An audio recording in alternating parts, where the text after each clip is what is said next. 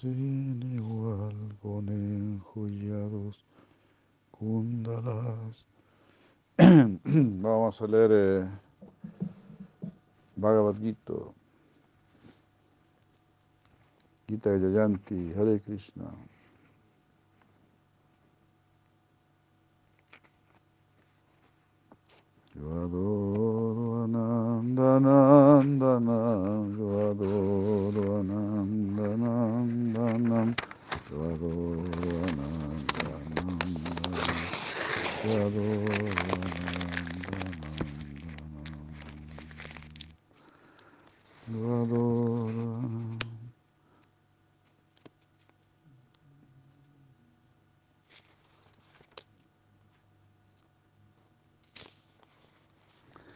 Capítulo primero. Todos juntos.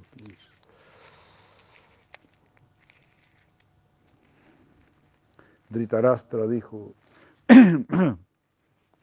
tú podrías correr bien la cortina, eh, dar la vuelta y todo, ahí, ahí no sé, la, yo no veo la vida. Bueno, veo así adelante.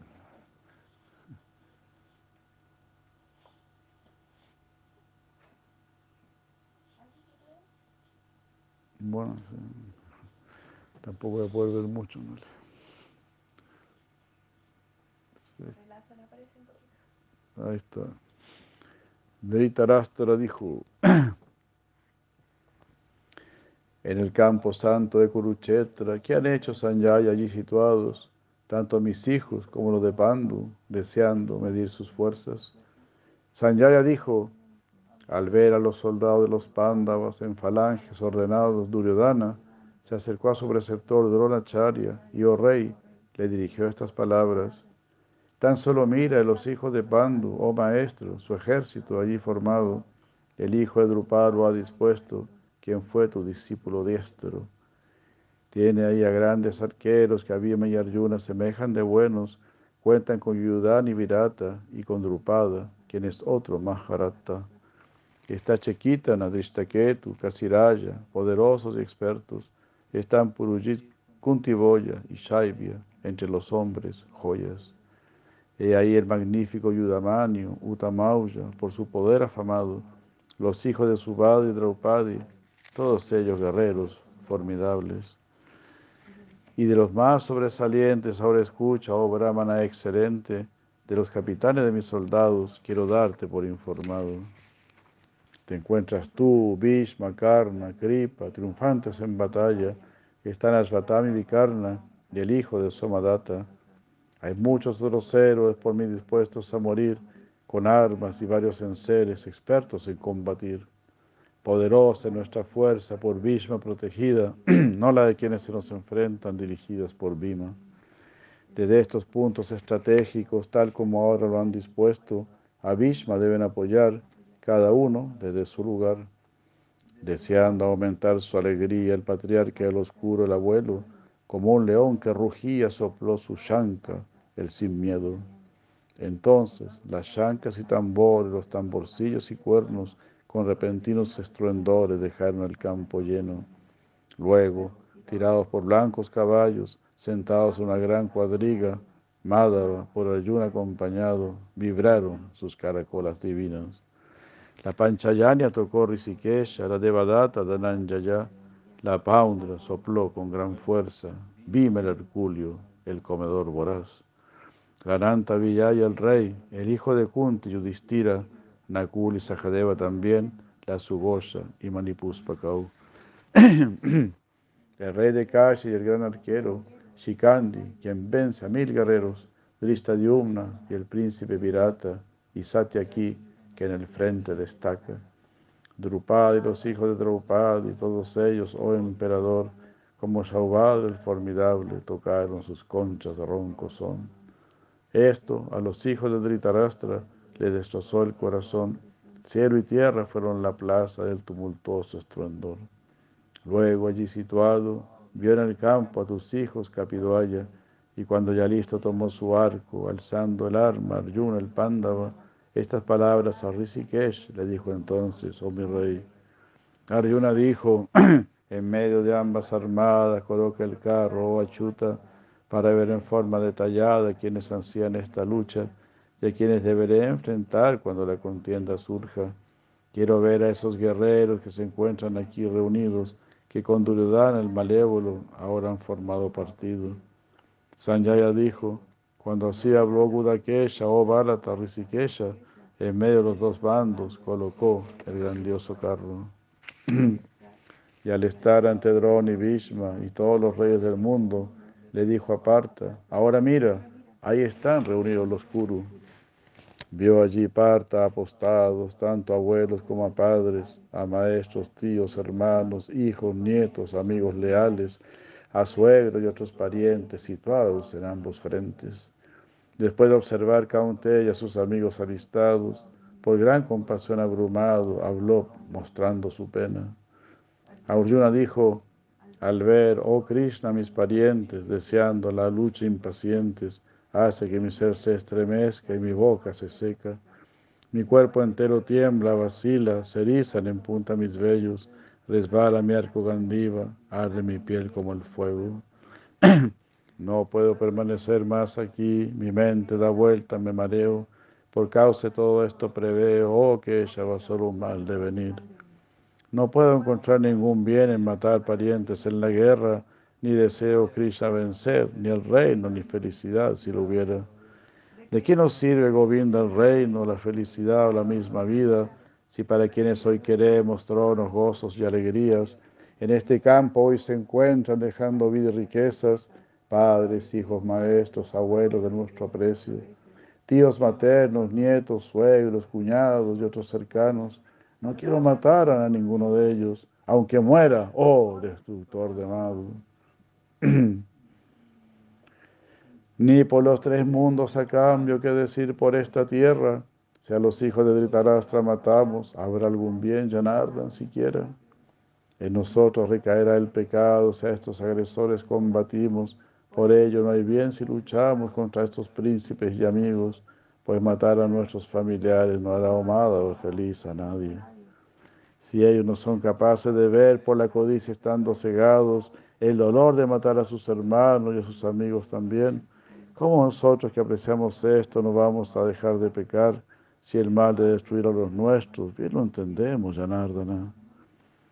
Al acabarse la familia se termina la tradición familiar eterna. Este Dharma destruido deriva en que a la religión se entregan. Oh Krishna, cuando la irreligión predomina se corrompen las damas de la familia. Y oh Vaishneya, cuando ellas así se degradan, se origina la prole no deseada. Esta descendencia crea una situación infernal para los destructores y la pariente de la misma. Sus antepasados sufren cayendo además porque sus ofrendas les son suprimidas. Por las faltas de estos destructores de dinastías que hacen que los hijos no deseados vengan, los proyectos de la comunidad se terminan y las tradiciones consanguíneas eternas. Quienes dañan la tradición familiar o llanardan a aquellos hombres, en el infierno eterno van a morar, así han dicho sabios de renombre. Ay, qué extraño que este gran pecado estemos hoy decididos a realizar. Con la codicia imperial por aliado, a los nuestros trataremos de matar. Si ahora a mí, sin defenderme, desarmado, ante ellos armados, en el campo de batalla me hieren, será lo mejor, es cuanto hallo. Sanjaya dijo, así habló Arjuna en el campo y volvió a tomar asiento, tirando con sus flechas el arco, quedó afligido en silencio. Haribol. Primer capítulo, Kijay, Bhagavad Gita, Kijay. Buenos días a todos, muchas gracias. capítulo segundo, resumen del contenido del Gita. Sanjaya dijo, al que estaba por compasión abrumado, con sus ojos llenos de lágrimas, al que se lamentaba estas palabras, le dijo el destructor de Madhu. La persona suprema dijo, estas flaquezas, ¿de dónde te surgieron en ocasión de adversidad tan dura? No son de Ario ni conducen al cielo, solo causan la infamia, oh Arjuna. No seas a esta impotencia, oh parta, no es digna de ti esta confusión tal mezquindad interior, tal mancha, déjala y levántate, oh conquistador. Arjuna dijo, como yo a Bhishma en esta empresa y al mismo Drona Madhusudana responderé atacando con mis flechas si merecen que los adore, Arisudana. No mataré, por cierto, a mis gurus, grandes almas, prefiero ser un mendigo sin nada ni nadie. Me superan, aun si buscan beneficio en la batalla, y menos querría un botín manchado con su sangre. No sabemos qué será más conveniente, si vencerlos o ser vencidos por ellos. De matarlos, no quisiera seguir viviendo sin los hijos de Dhritarashtra aquí presentes. La flaqueza, el egoísmo me causa dolor, por ello te pido, confundido en mi deber, que me digas en forma terminante qué hacer. Soy tu silla, instruyeme, rendido estoy. Veo que nada me podrá liberar de esta angustia que abate mis sentidos, ni el ganar próspera tierra sin rival, ni el hacer el reino de los devas míos. Sanjaya dijo, con estas palabras habló a Rishikesha, Budakesha, el conquistador, no lucharé a Govinda en su flaqueza, le dijo luego y enmudeció. Entonces dijo Rishikesha con una sonrisa, oh Bharata, estando en medio de ambas fuerzas, al que así empezaba a deplorar. El Supremo Bhagavan dijo, te quejas, por lo que no deberías lamentarte, aunque te expresas con fino lenguaje, pues ni por los vivos ni por los muertos muestran los sabios algún desconcierto. No hubo un tiempo en que yo no existiese, ni lo hubo para ti ni para estos reyes, ni existir dejará tampoco en el futuro ninguno de nosotros.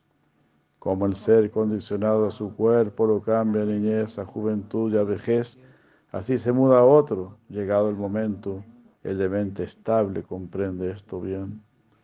Oh Caunteya, el contacto con los sentidos sume en dualidades como alegría, dolor, calor, frío, mas estas no son permanentes, vienen y se van. Oh Bharata, debes aprenderlas a tolerar.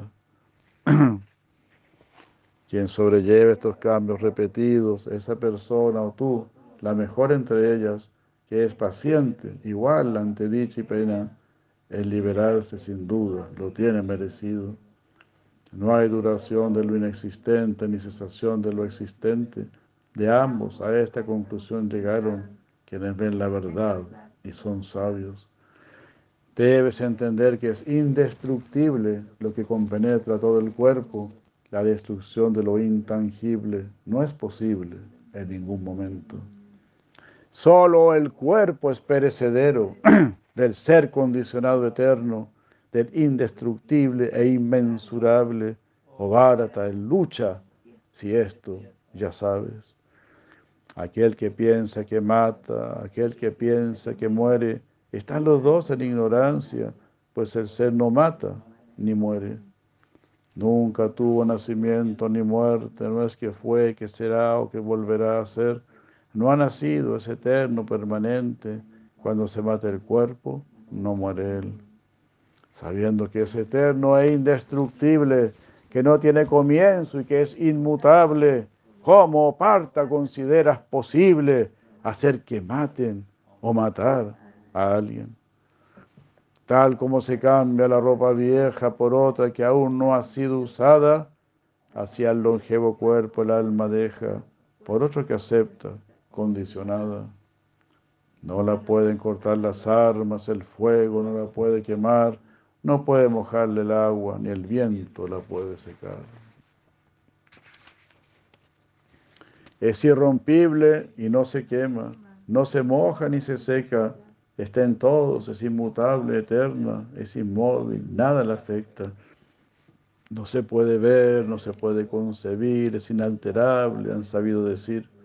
Por lo tanto, si esto logras aceptar, no tienes entonces de qué lamentar.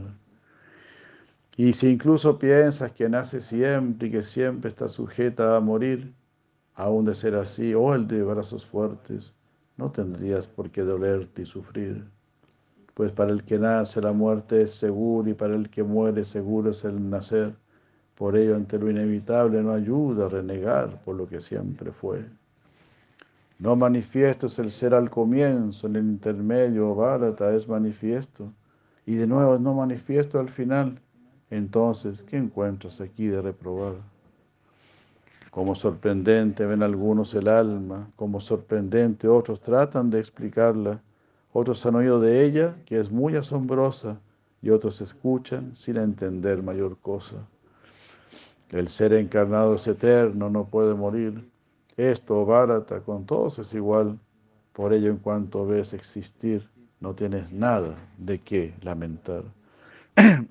Considerando tu deber prescrito, no tienes por qué vacilar, pues luchar siguiendo los principios para un chatre es lo mejor que hay. Esta situación que vino por su propio acuerdo abre de par en par las puertas del cielo.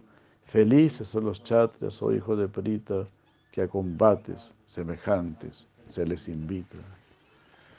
Por lo tanto, si tu deber de luchar hoy no ejecutas, tu fama y dharma vas a perder y habrá pecado en tu conducta. De tu infamia estas personas salvarán sin llegar a fin y para el digno la deshonra se considera peor que morir.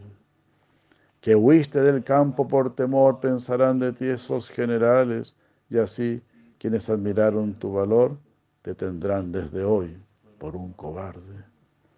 Con muchas palabras ásperas hablarán de ti tus enemigos, tal insulto a tu gloria sin tacha será para ti un penoso castigo.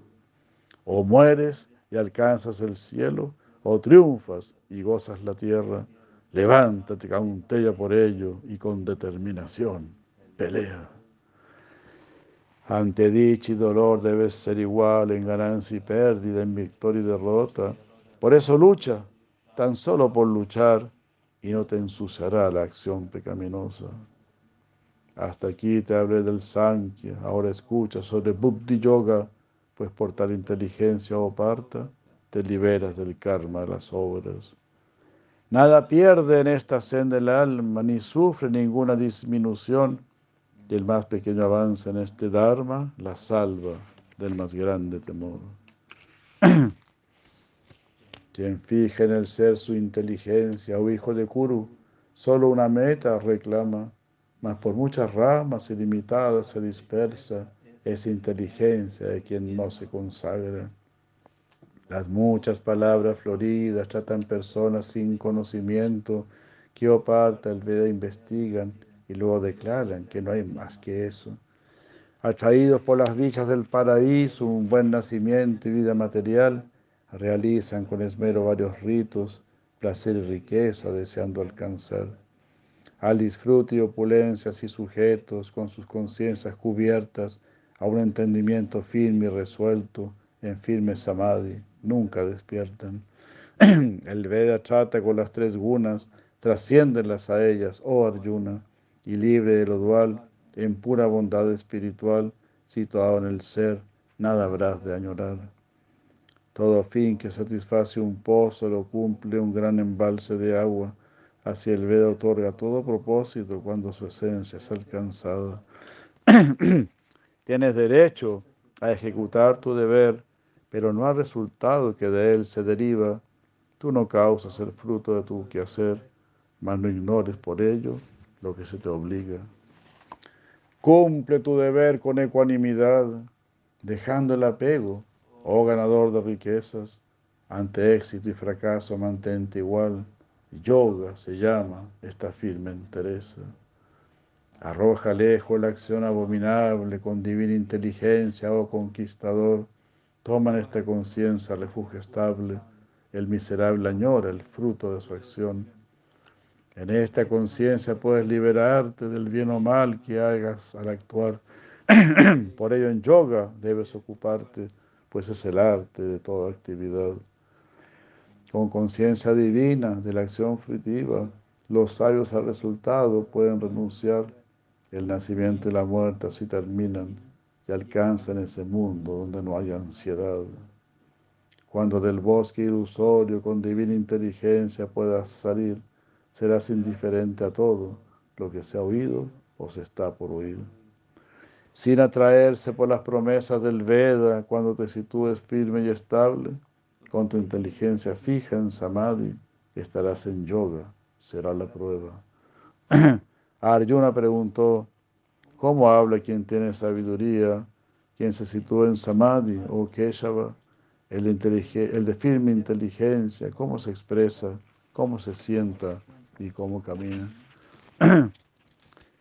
El Señor Supremo dijo, cuando renuncia a los deseos de la mente surgidos todos ellos y encuentra felicidad en su alma, Él es un sabio, así se declara.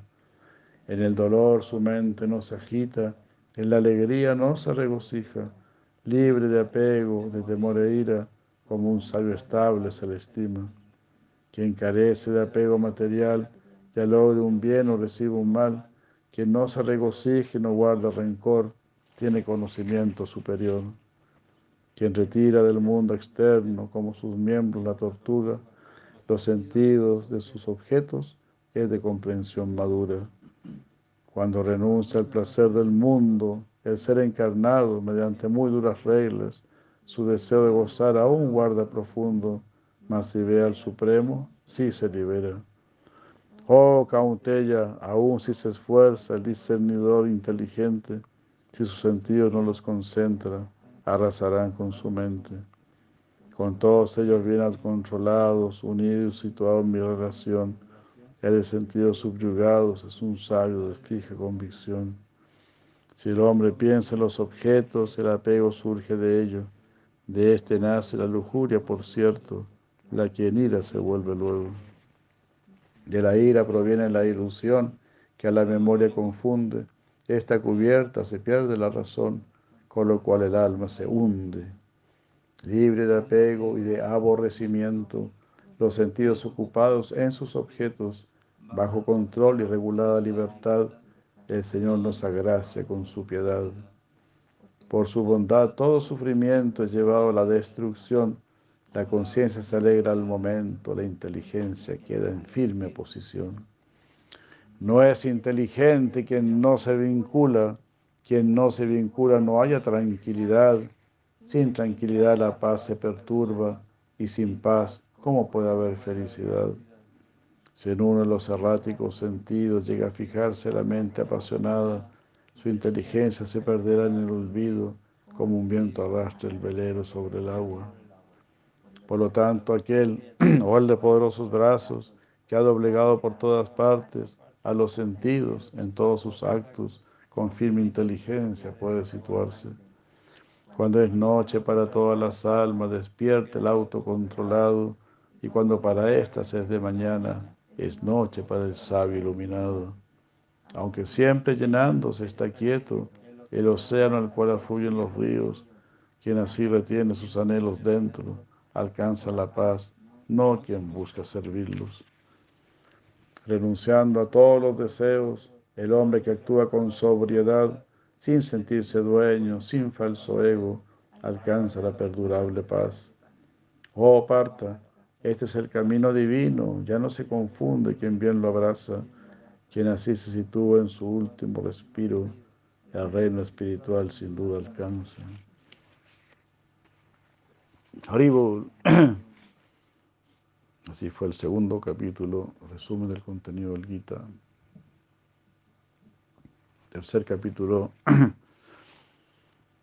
Karma Yoga. Arjuna dijo, si mejor que la acción fruitiva consideras la comprensión, Janardana, ¿por qué en tal acto de ignominia o Keshava me quieres ocupar? Por tus equívocas palabras mi inteligencia está confundida. Háblame en forma definitiva y clara para que alcance el bien en mi vida. El Señor Supremo dijo, hay dos tipos de sendas en este mundo, como ya te expliqué, oh Inmaculado, el Jnana Yoga del Sankhya es para unos y la acción pura es para el yogi vinculado. Por el incumplimiento del deber no se libra el hombre de la reacción. El que deja de actuar, claro es, que no alcanza así la perfección. Ni siquiera por un momento se puede permanecer inactivo. Uno está obligado al esfuerzo por las gunas del mundo impelido. Quien restringe el actuar de sus sentidos mas en su mente guarda precio por lo exterior, es considerado por todos un necio y es tenido por un engañador. Mas quien los sentidos con mente recta comienza a poner bajo control y en karma yoga los ocupa y sujeta, actuando sin apego, es muy superior. Cumple con tus deberes prescritos, pues la acción es mejor que la inacción, ni el cuerpo se mantiene, está visto, si no se realiza ninguna labor. El trabajo ha de hacerse como ofrenda a Vishnu, de lo contrario ata al cautiverio del karma. Oh Kaunteya, actúa para su beneficio, tal perfecta acción cortará tus amarras. Junto con sacrificios creó a los seres en la antigüedad y les dijo el Señor, serán prósperos si a ellos son fieles, pues les concederán toda bendición. Los devas, habiendo sido complacidos, a ustedes satisfarán también, viéndose mutuamente favorecidos, alcanzarán todos el supremo bien. Ellos, cuanto en la vida requieran, darán satisfechos por vuestra oblación, mas cuando no se cumplen tales ofrendas, quien disfruta infringe como un ladrón. El devoto come el remanente ofrendado y así se limpia de toda suciedad, mas los incrédulos solo prueban pecado cuando cocinan para su placer personal. De cereales se mantienen las criaturas y estos se generan de las lluvias. Estas caen por las ejecuciones de sacrificios, los cuales surgen de los deberes prescritos. Aprende que el trabajo es dado en los Vedas, lo que el Señor revela para nuestro beneficio. Por ello, el Supremo que todo lo observa, siempre se sitúa en los yagyas propicios. Así, si lo que ellos han establecido no se adopta con fiel disciplina, uno peca sirviendo sus sentidos e inútil o parta se vuelve su vida. Aquel que en el Atman se complace, ese hombre que se regocija en el ser, que en el Atman del todo se satisface, no tiene en el mundo ningún deber. Nada persigue cuando actúa, ni ve razón para no hacerlo, ni en ninguna criatura necesita buscar alero. Así, con constante desapego, la acción cual deber se debe realizar pues por actuar libre de enredo, el hombre alcanza lo trascendental. Mediante el trabajo obtuvieron la perfección Yanaka y otros reyes de antaño para, para educar ahora a la población. Cumple como ellos tu deber asignado. Lo que haga alguien respetable lo imitarán los demás, su ejemplo les será confiable y lo seguirán de atrás. Nada hay, parta, que deba yo hacer en ninguno de los tres mundos. Tampoco quiero ganar algún bien, mas aún así en mi deber actúo. Pues de no ocuparme yo así en mis tareas con gran cuidado, mi camino querrían seguir los hombres o parta en todos lados. Los mundos se irían a la ruina si yo no cumpliese mi trabajo, progenie indeseada crearía que a los seres llevaría al fracaso. Como se esfuerza el ignorante estando apegado o barata, actúa el sabio, mas sin apegarse, con el fin de educar a los demás. No confundan la inteligencia de los ignorantes aferrados, ocúpenlos con sus ciencias en buenas obras los sabios. Esta naturaleza actuando con sus gunas, todo lo manifiesta, mas por su ego, el ser ilusionado, soy yo el hacedor, es como piensan. Pero el sabio, oh el de poderosos brazos, está al tanto de la acción y las gunas, y al ver cómo entre éstas estrechan lazos, medita en ello y nada lo anuda. Por las gunas del mundo ofuscado, los ignorantes de saber limitado se apegan a los actos mundanos, mas no los perturben los sabios. A mí dedica todos tus empeños, desprendido y con conocimiento sin codiciar sin, ni sentirte dueño. Lucha así, sin desaliento. Quienes constantes siguen mi consejo sin fallar, con firme determinado fundamento, con pena fe y sin envidia, se liberan de la acción.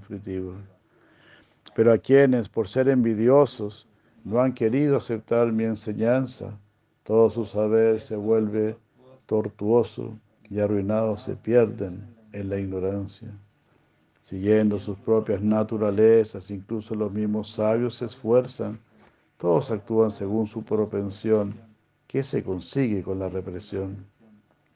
Los sentidos fijos en sus objetos van de apego a odio, mas con preceptos, cuídense de no caer en su control, pues obstruyen la autorrealización.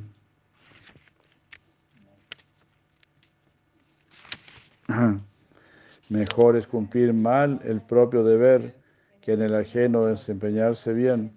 En lo propio la destrucción es superior, pues hacerlo de otro es causa de temor.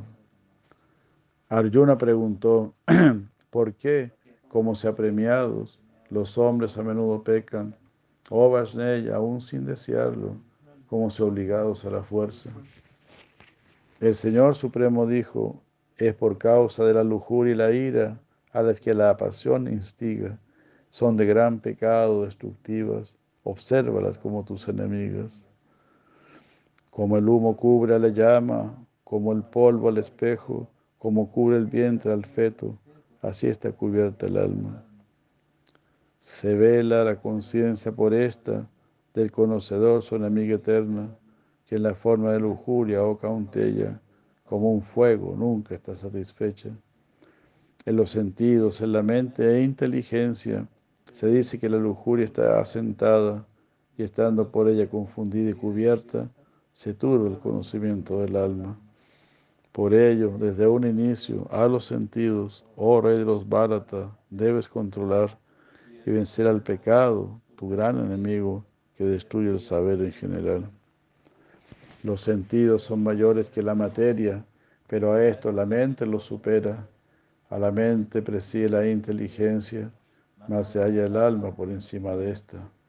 Sabiéndote superior a la inteligencia, fija tu mente en la conciencia espiritual y vence a tu enemigo, oh el de gran fuerza, que en su forma de lujuria es colosal. Haribul, Haribul, vence la lujuria. quien vence a tu enemigo o el de gran fuerza, tiene su forma de lujuria, es colosal. No es fácil nada, vencer la lujuria, no es fácil. Para nada, solo teniendo un placer superior, sin sentir el placer superior de Krishna, del mantra y de todo esto, vamos a seguir buscando placeres en este mundo. Y aún si encontramos placeres en este mundo, vamos a estar insatisfechos.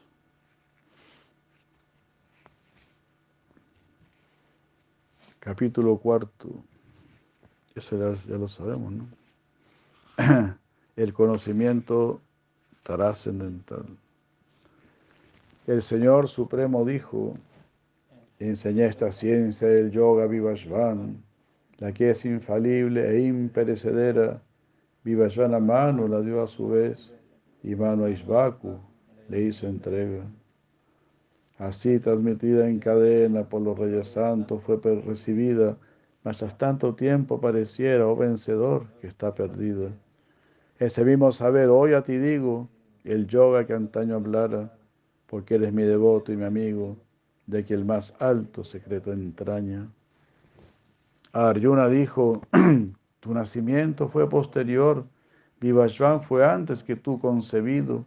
¿Cómo puedo entender tu afirmación que fue instruido por ti mismo?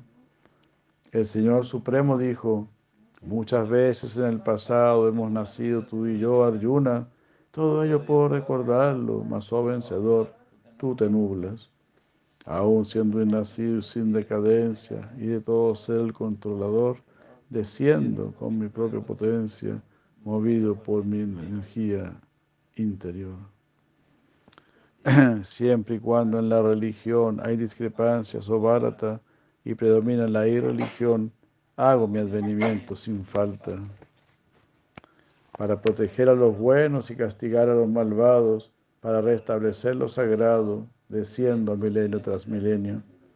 Que en mis divinos nacimientos y lila puede conocer a ciencia cierta, cuando muere ya no transmigra, sino que Arjuna a mí regrese. Libre de apego, de temor e ira, vueltos míos, en mí refugiados, muchos puros, austeros y sabios obtuvieron mi compañía. En la medida en que a mí se rinden, así también les correspondo. Mi camino en realidad siguen, oh parta, los hombres todos. Deseando ganar en su acción fruitiva, se dedican a adorar a los devas. Muy pronto, cuanto apetecían, logran con éxito en sus tareas. Yo creé las cuatro castas o varnas de acuerdo a la inclinación y ocupación, mas aunque fueron por mí estipuladas, sigo siendo inmutable y el no ejecutor.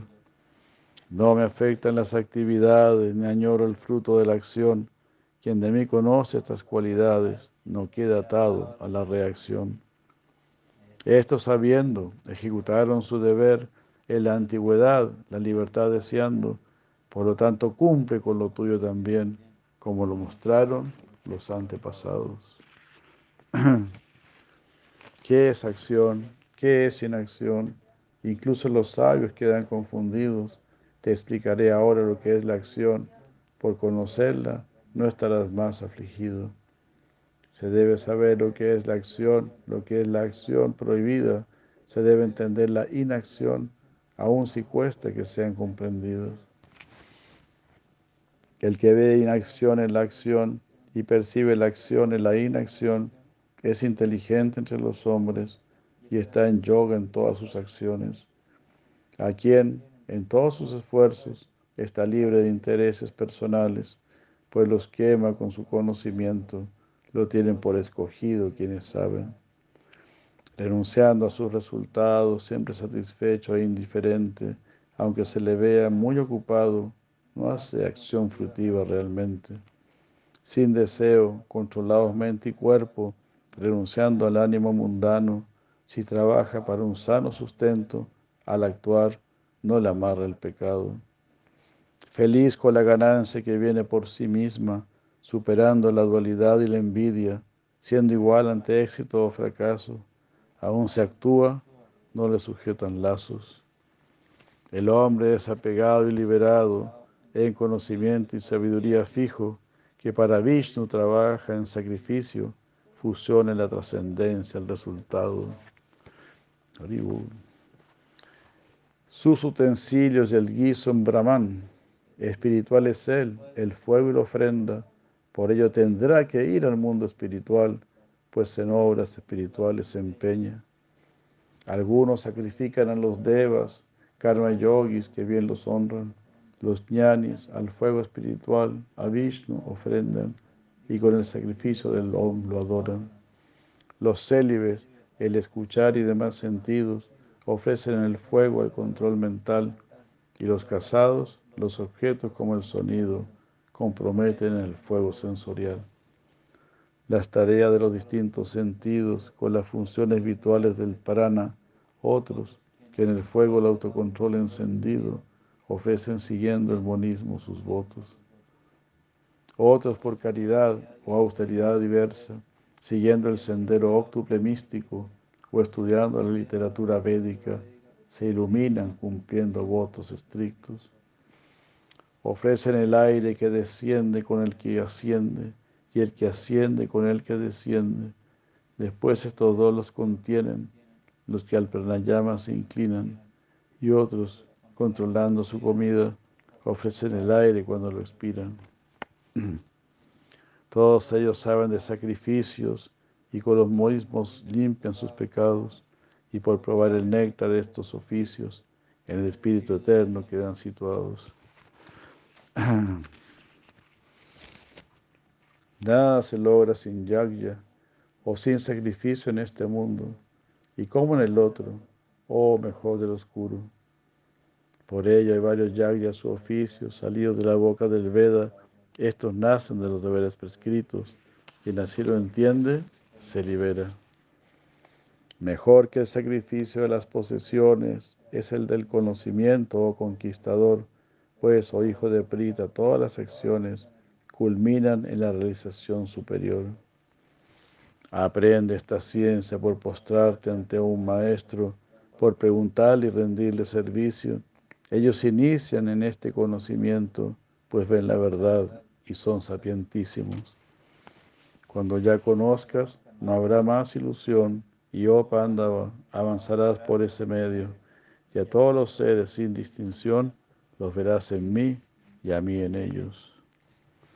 Incluso si a ti, de entre los pecadores, como el peor te tienen considerado, si abordas el barco de estos conocedores del mar de miserias, te verás a salvo. Así como el fuego quema la leña y oh Arjuna la transforma en ceniza, así el karma, el fuego del saber quema y en forma similar lo pulveriza. No hay sabiduría esta comparada, es la más pura que en el mundo existe. Es en sí el yoga en su forma acabada y gozarás del ser cuando el tiempo le indique. Con fe, tal conocimiento se revela por apreciarlo y bien controlarse, y al obtener éste la paz suprema, logra sin tardanza el aspirante. Mas los ignorantes y carentes de fe, los que dudan, encuentran la ruina, pues ni en este mundo ni después hay felicidad para el que desconfía. Quienes actúan renunciando en yoga y por su conocimiento no dudan, situados en el yo, aunque hagan obras, oh conquistador, no sufren ataduras. Por ello, lo que creó la ignorancia del ser, corta lo armado con este saber, mediante la práctica del yoga, y oh Bharata, álzate y lucha con gloria. Horibul, horibul, horibul. Levántate y lucha con gloria. Haribul, Haribul.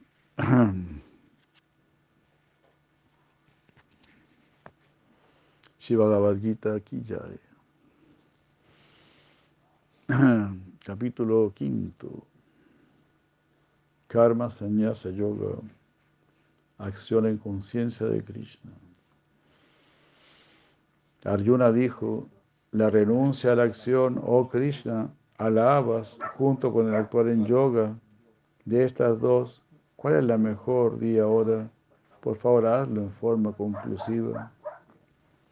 El Señor bendito dijo, tanto la renuncia como el karma yoga conducen ambos a la liberación y entre estos, más que la renuncia a la acción, el trabajo desprendido se valora.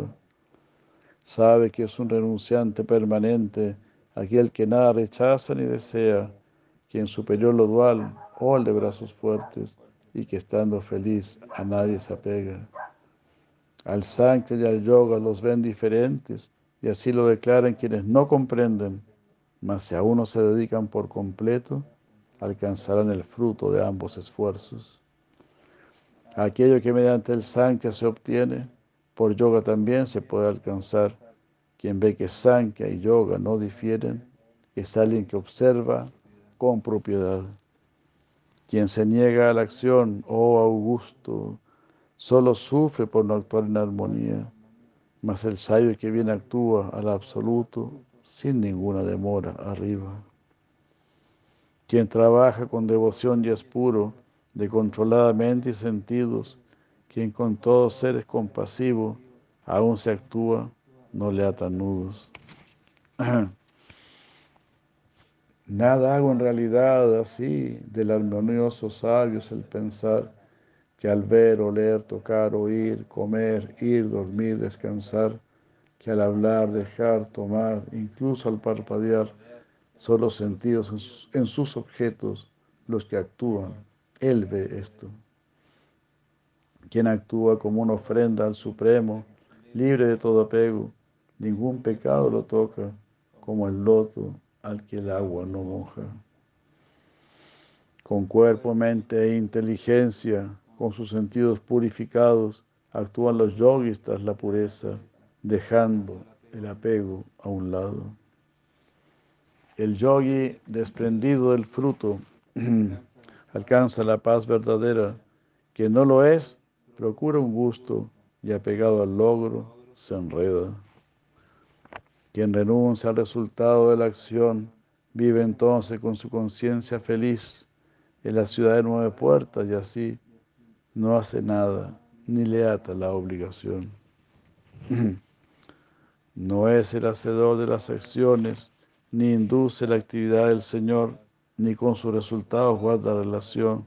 Las gunas cumplen estas funciones. Eh,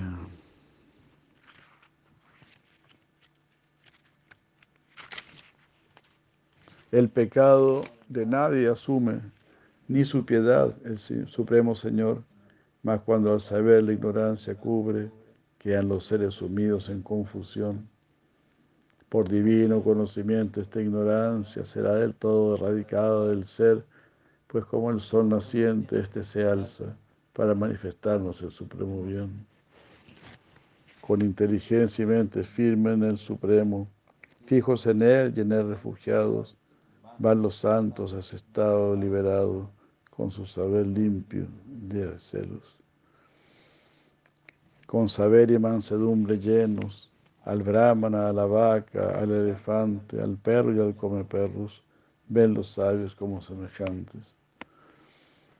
Han conquistado el renacimiento, quienes se sitúan en la ecuanimidad y sin mácula y entendiendo la igualdad, en el Supremo fundan firme cimiento. Quien no se alegra al recibir lo bueno, ni se lamenta al arribarle lo adverso, libre de duda, de hondo pensamiento, conoce el Espíritu y en él se halla pleno. Desapegado del contacto externo, encuentra en el ser su felicidad, ese yo vinculado al Supremo alcanza un regocijo total.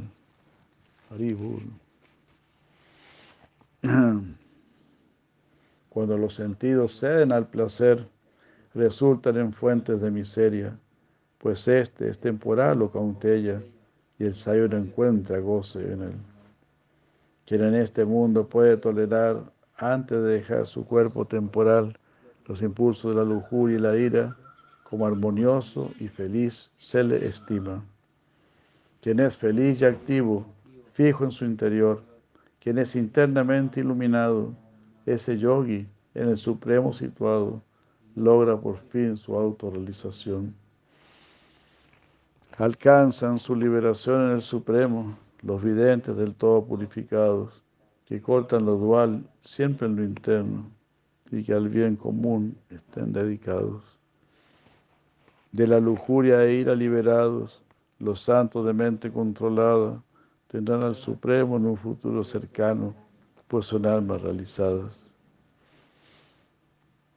Em, retrayendo los, los sentidos de sus objetos, mirando firmemente el entrecejo, los aires que entran y salen en equilibrio, en las fosas nasales retenidos, controlados sentidos, mente e inteligencia, el sabio que por liberarse se inclina, descartando el deseo, el temor y la ira, siempre está libre en la trascendencia.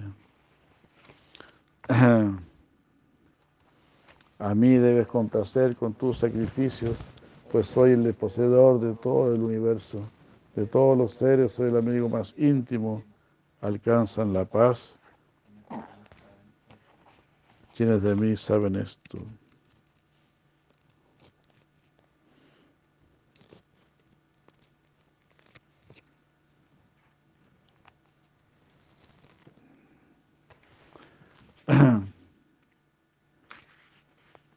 Ya. Krishna, Krishna, Krishna.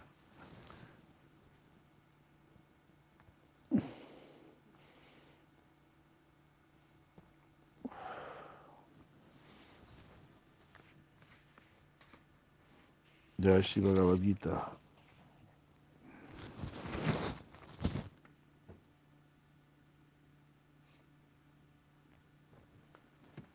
gracias acompañarnos. Terminamos el capítulo quinto.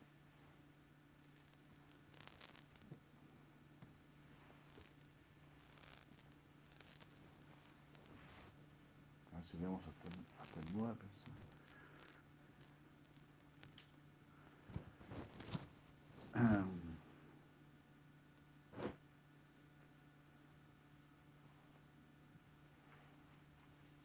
¿Todo bien, Prabhupada? Todo bien. Bueno, gracias. Aquí estamos con un pionero sanquirtanero, Ananta Balarama.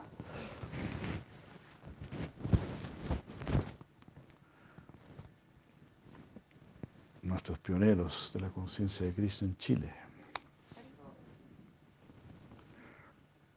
Y aún sale a Sankirtan. Con 60 años de edad y medio cieguito, aún así sale a Sankirtan. Y sin conocer la ciudad. Haribol.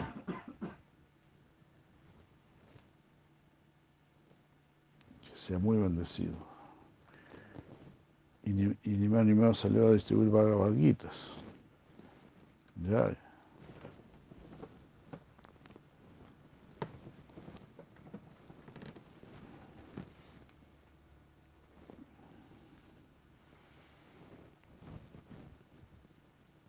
Bendición. Muy afortunado.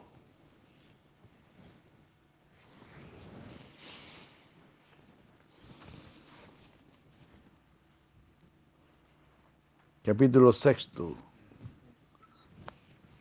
El sendero de la meditación.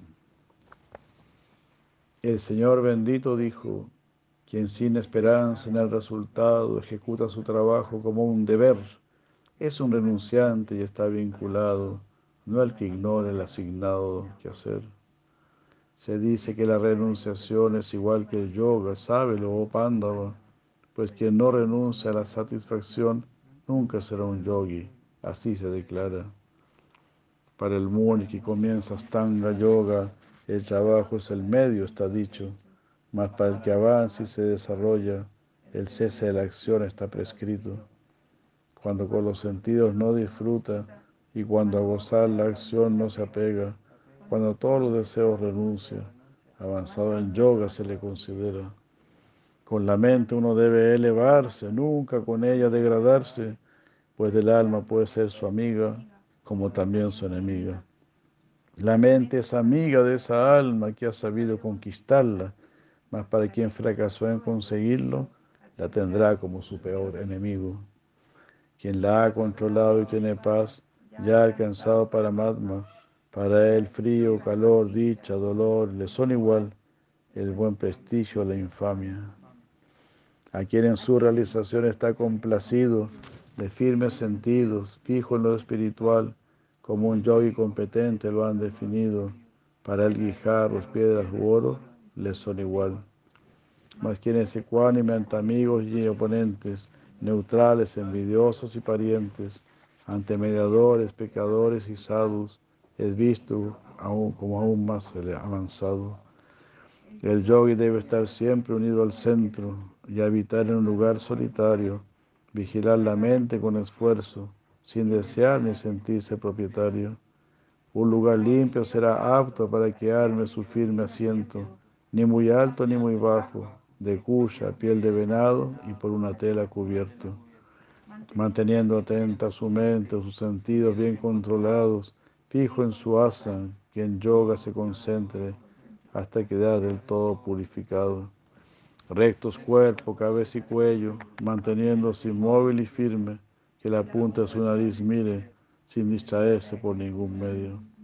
Pacífico y desterrando el miedo, situado en el voto de Brahmacharya, pensando en mí con mente indesviada, seré yo el fin de ese yogi sincero.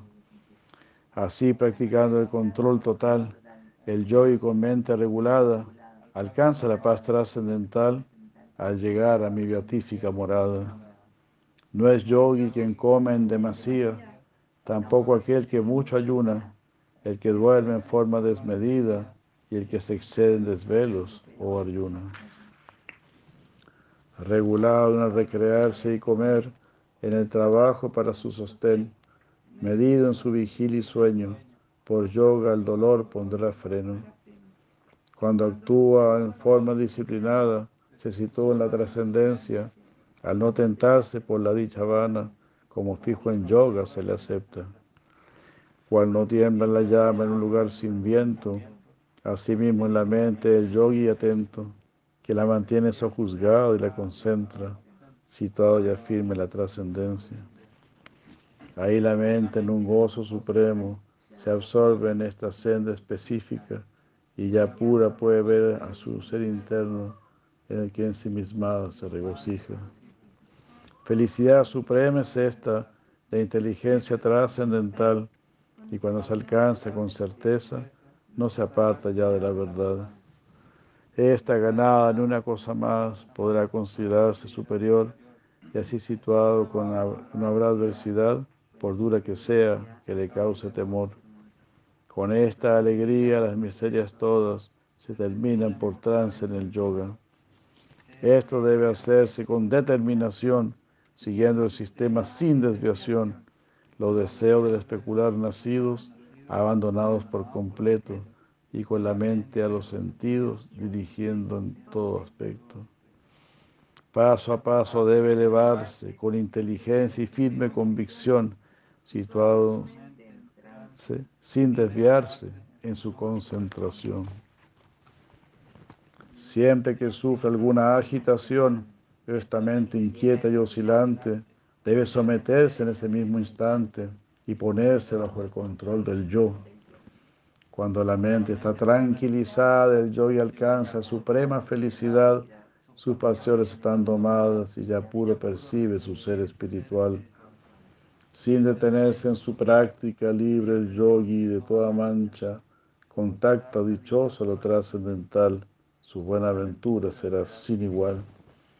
En todo ser se encuentra Paramatma y dentro de él se sitúan las almas. Esto ve el yogi de mente iluminada, quien todo percibe bajo esta mirada.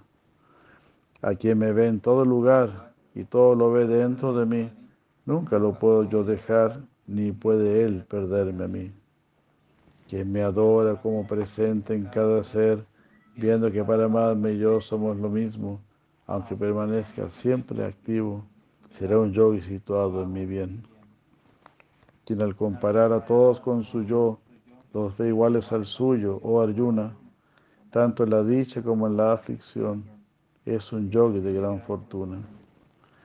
Arjuna dijo, este yoga que así me enseñas en forma resumida, oh Madhusudana, no me parece un buen sistema, pues la mente es inquieta y cuesta sujetarla. Esta es fluctuante, oh Krishna, agitada, fuerte y obstinada. Es difícil subyugarla, yo diría, más que al viento. Es tarea ardua. Ah. El Señor Krishna dijo, oh el de poderosos brazos, sin duda alguna, la mente cautella es muy difícil de contener, mas quien en su práctica constante continúa y firme se desapega la puede someter. Para el demente desenfrenado el yoga, en mi opinión, es difícil de obtener, pero quien se esfuerza y la controla puede lograrlo si se empeña bien. Arjuna dijo, al yogi inmaduro que confesa esmera, mas que debido a su mente inestable, no consigue el éxito deseable. ¿Qué destino Krishna le espera? apartado del camino acaso, no se desgarre como nube perdida, sin posición, huele fuertes brazos, confundido en la senda divina. Esta es mi incertidumbre, oh Krishna, disípala tú por completo. Fuera de ti, para el que la duda contraría, no hay esclarecedor más diestro. Shiva Bhagavan dijo, parta, ni en esta ni en la otra vida, habrá destrucción para él, pues el que practica el bien nunca conoce la ruina. Alcanza un lugar entre seres piadosos y después de morar muchos años en él, en un hogar próspero y virtuoso, el yogi caído vuelve a nacer. O lo hace en una familia de yogis de gran sabiduría. Por cierto, es difícil conseguir en este mundo un nacimiento así. Entonces vuelve a la conciencia aquella a la que tuvo en su cuerpo anterior y de allí de nuevo se esmera, oh hijo de Guru, por la perfección. Gracias a su práctica pasada, se atrae en forma espontánea e indaga acerca de este proceso, dejando atrás los ritos védicos. Y después de dedicarse con esfuerzo, el yogi limpio de pecados, tras muchas vidas ya perfecto, alcanza el fin más elevado. El yogi supera a la zeta de gran mesura, es superior al empírico, al filósofo, y sobrepasa al trabajador exitoso. Sé por ello un yogi, oh Arjuna. Y de todos los yogis aquel que a mí viene y guarda en su interior, adorándome con profunda fe, es considerado el mejor. Haribul, Haribul. Haribul, Haribul. Ahí terminó el sexto capítulo. Goranga, Goranga, Goranga. Ahora entramos en el campo de la devoción, del 7 al 12, es la devoción.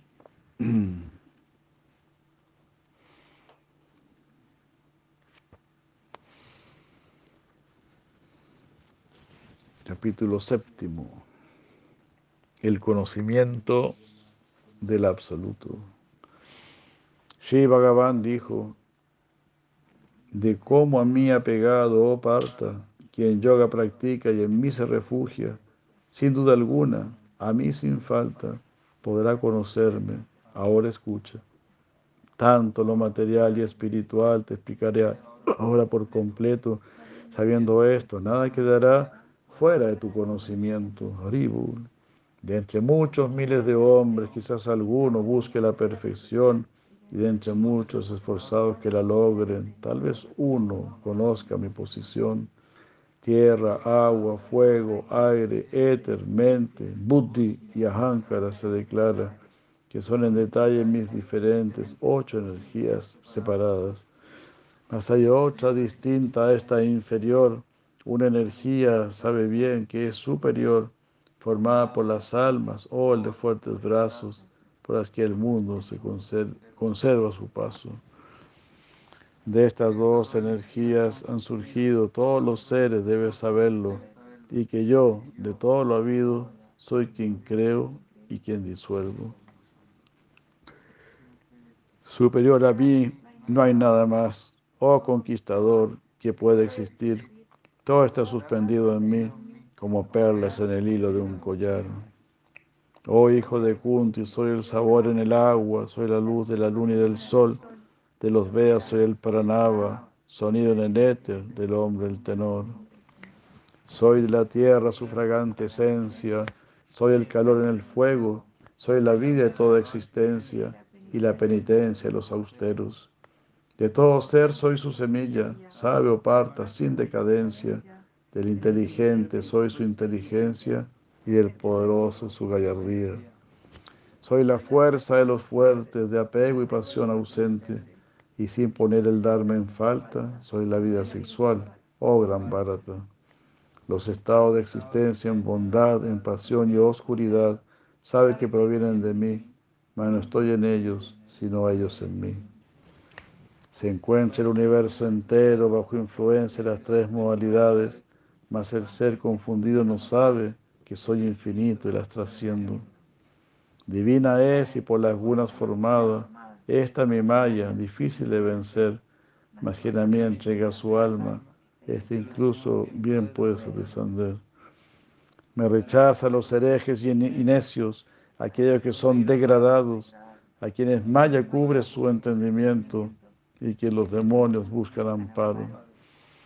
Mas cuatro personas me ofrecen su adoración todas ellas ayunas piadosas, honestas, el afligido, el indagador, quien procura riqueza, y el sabio, oh los báratas el mejor. De entre ellos, este último, siempre unido en bhakti exclusivo, es superior, pues para él soy muy querido y siento yo por él un gran amor. Haribur. Magnánimos son todos ellos, pero el sabio, como mi igual lo considero, pues siempre está situado en lo trascendental y me obtiene como la meta final. Después de muchos nacimientos, aquel que en verdad sabe, se rinde a mí y Vasudeva es todo, declara resuelto. Más difícil se encuentra un Mahatma así. Los demás no conocen, pues mucho anhelan y a numerosos semidiosas reverencian, obedecen así distintas reglas, llevados por sus naturalezas. Cualquier forma que estos devotos con fe adoren tras sus deseos, la firma de adhesión a sus votos, yo mismo se las concedo. Y así, con tal fe dotados, se ocupan en su veneración y bien obtienen lo deseado, más quien de lo tal pedido soy yo. Sin embargo, son frutos perecederos los que adquieran de inteligencia escasa. A los devas van quienes son sus siervos, pero mis devotos vienen a casa. Lo impersonal ha surgido de lo personal, ha asumido lo personal. Así piensan de mí los que son necios. No han reconocido mi posición trascendental, que soy inmortal y lo más excelso. No me doy a conocer a cualquiera, por mi madre me mantengo encubierto, mas los tontos ignoran esto, que soy innacido y sin reserva. Conozco el pasado de cada quien, como así su presente, Arjuna. El futuro de todos conozco también, mas de mí no sabe criatura alguna. Por la atracción y rechazo que resulta de la dualidad ilusoria o barata, todos los seres se ofuscan al nacer aquí, oh Parántapa. Les han dejado una vida de pecado y han realizado actos piadosos de la dualidad ilusoria liberados me adoran con firmes votos. Para superar la vejez y la muerte, se esfuerzan por mi refugio y apoyo. Ellos son puros y reconociendo todo, solo hacen actos trascendentes. Yo gobierno el mundo, los devas, los sacrificios, y por saberlo así, en el momento final de morir, me conoce quien me recuerda. Horrible, horrible, horrible.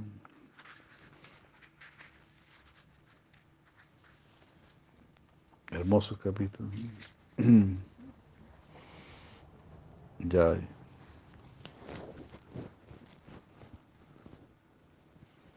Bhagavad Gita aquí, ya. Qué hermoso el canto del Señor. Una literatura, un delito, ¿no? Como decía si la preocupada. No dar a conocer el Bhagavad Gita es una bestialidad, ¿no? Claro, los ateos, los materialistas, no pueden presentar esta literatura porque pues ahí ya no tendrían nada que decir. Así es que como no se lo pueden con, con Krishna, lo ocultan. Lo ocultan. Pero bueno, esto también es para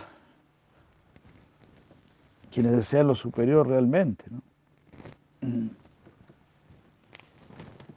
No todos desean lo superior. Toma muchas vidas desear lo superior. Porque ya con este cuerpo humano ya nos creemos superiores. Así en estos universos, podríamos decir que en estos universos prima el ateísmo, ¿verdad? Porque las hormigas son ateas, las abejas son ateas, los árboles son ateos, los piojos son ateos, canela es atea también.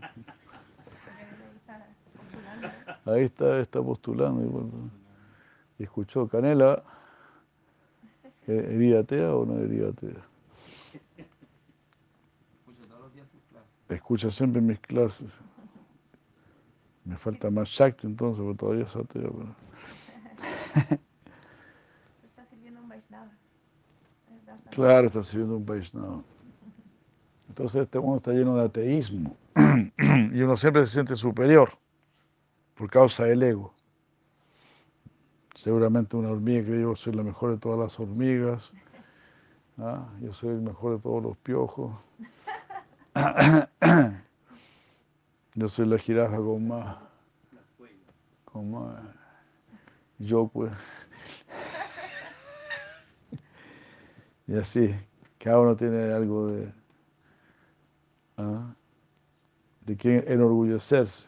Yo soy el tigre con más manchas, con los colmillos más poderosos. Así uno siempre se cree supremo, porque este mundo, este mundo está dominado por la envidia de Dios.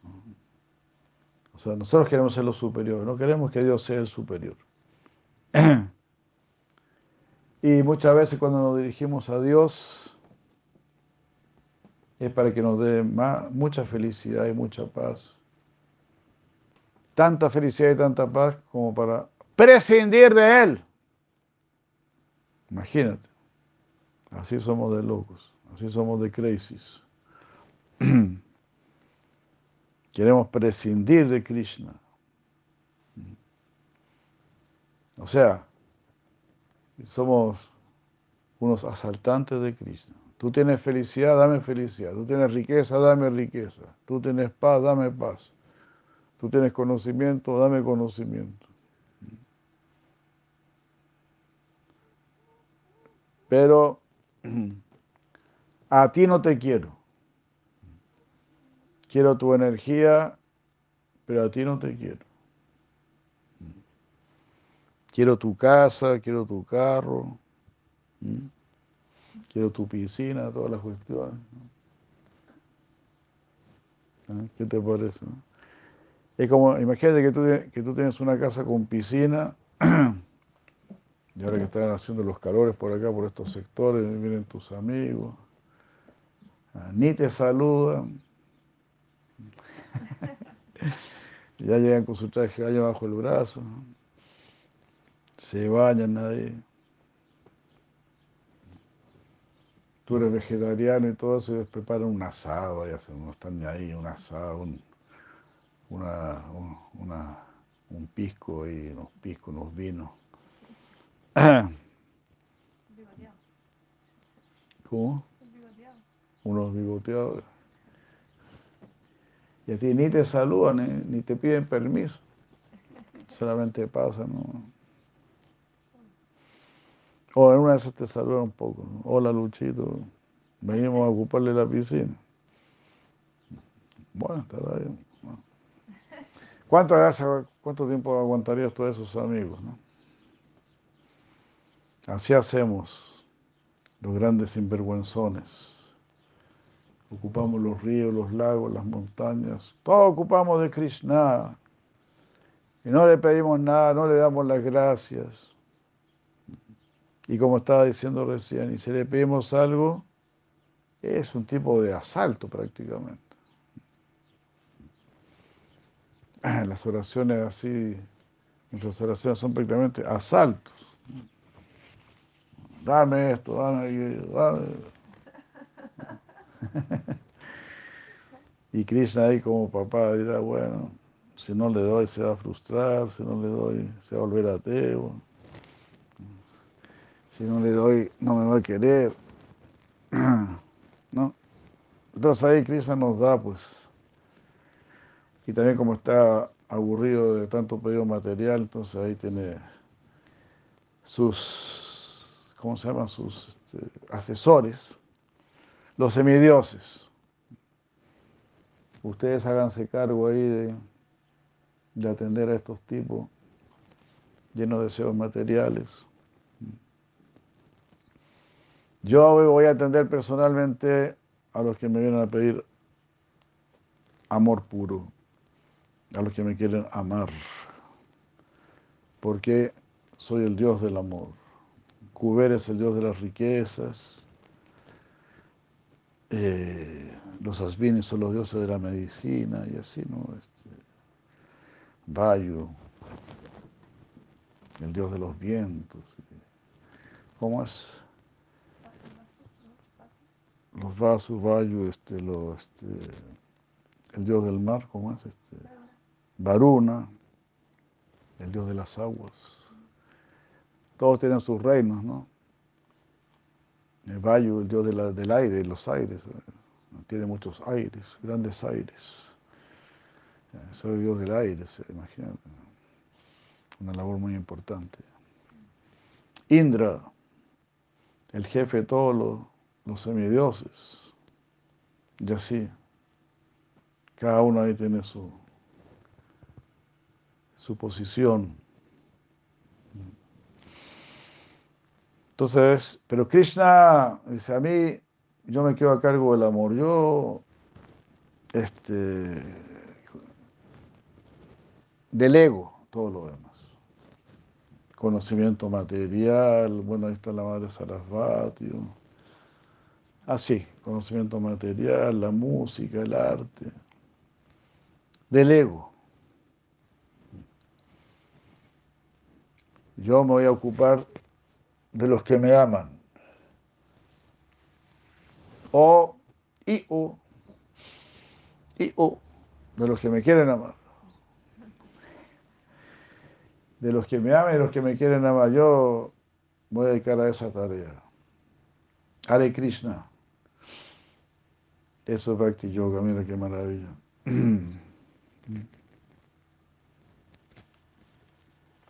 Ya. Aquí tenemos el Bhagavad Gita entonces, maravilloso.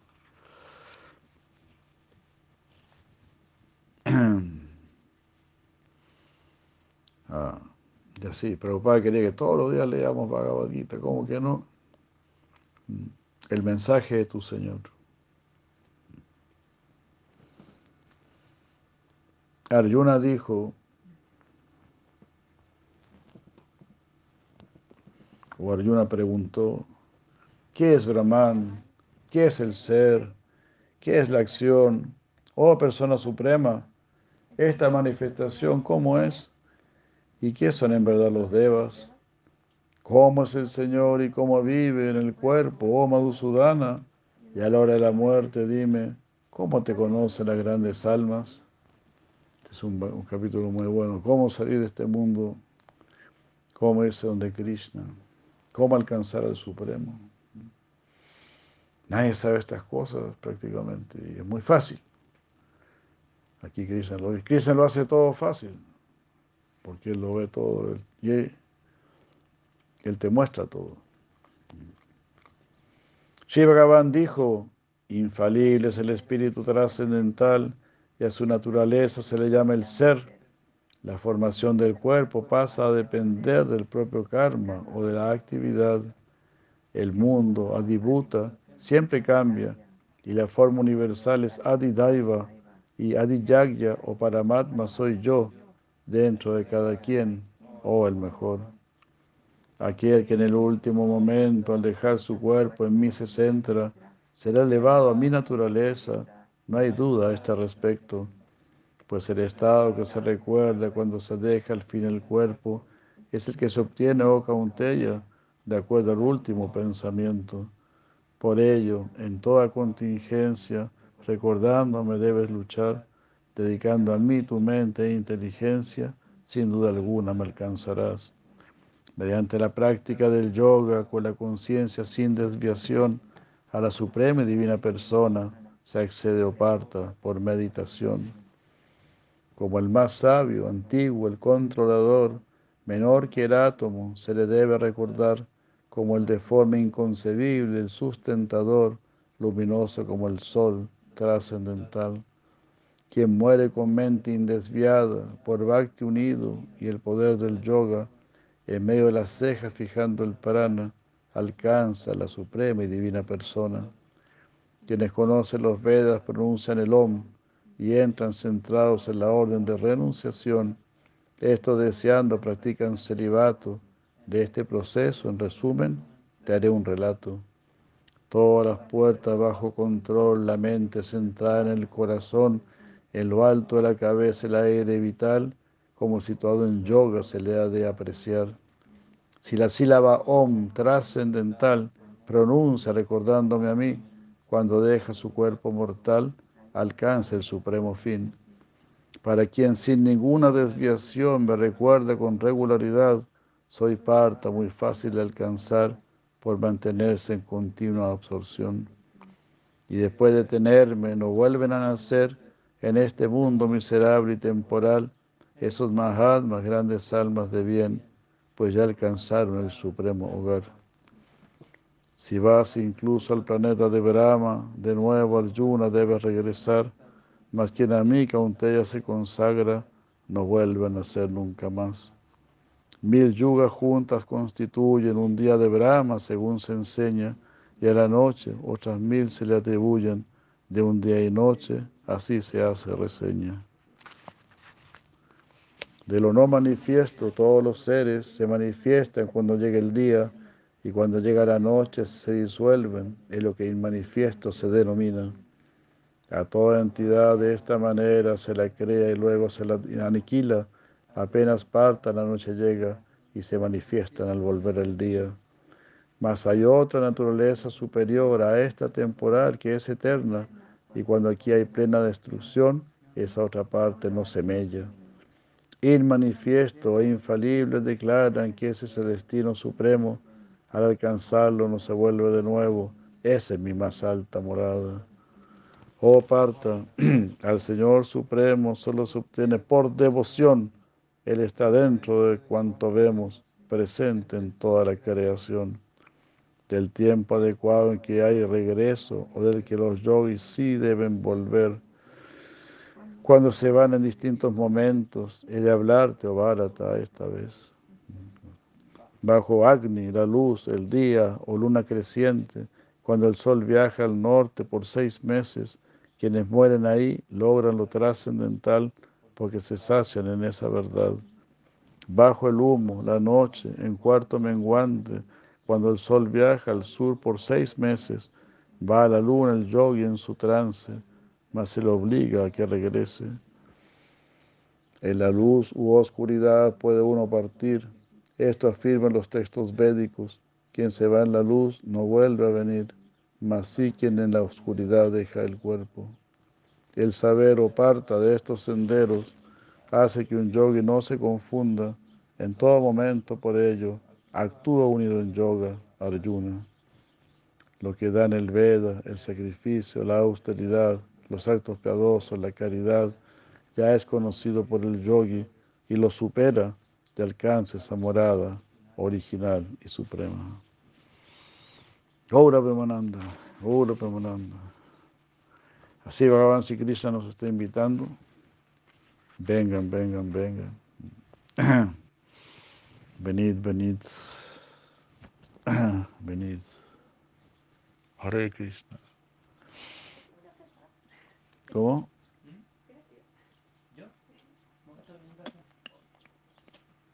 ¿Cómo?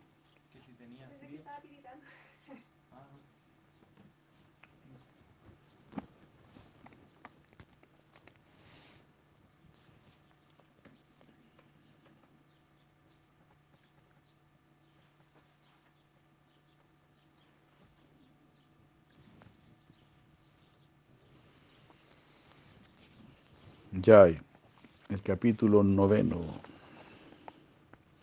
El conocimiento más confidencial. Esos capítulos son muy, muy bellos.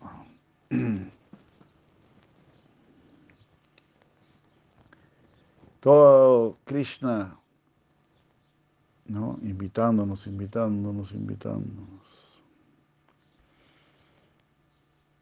Así que no nos hagamos esperar.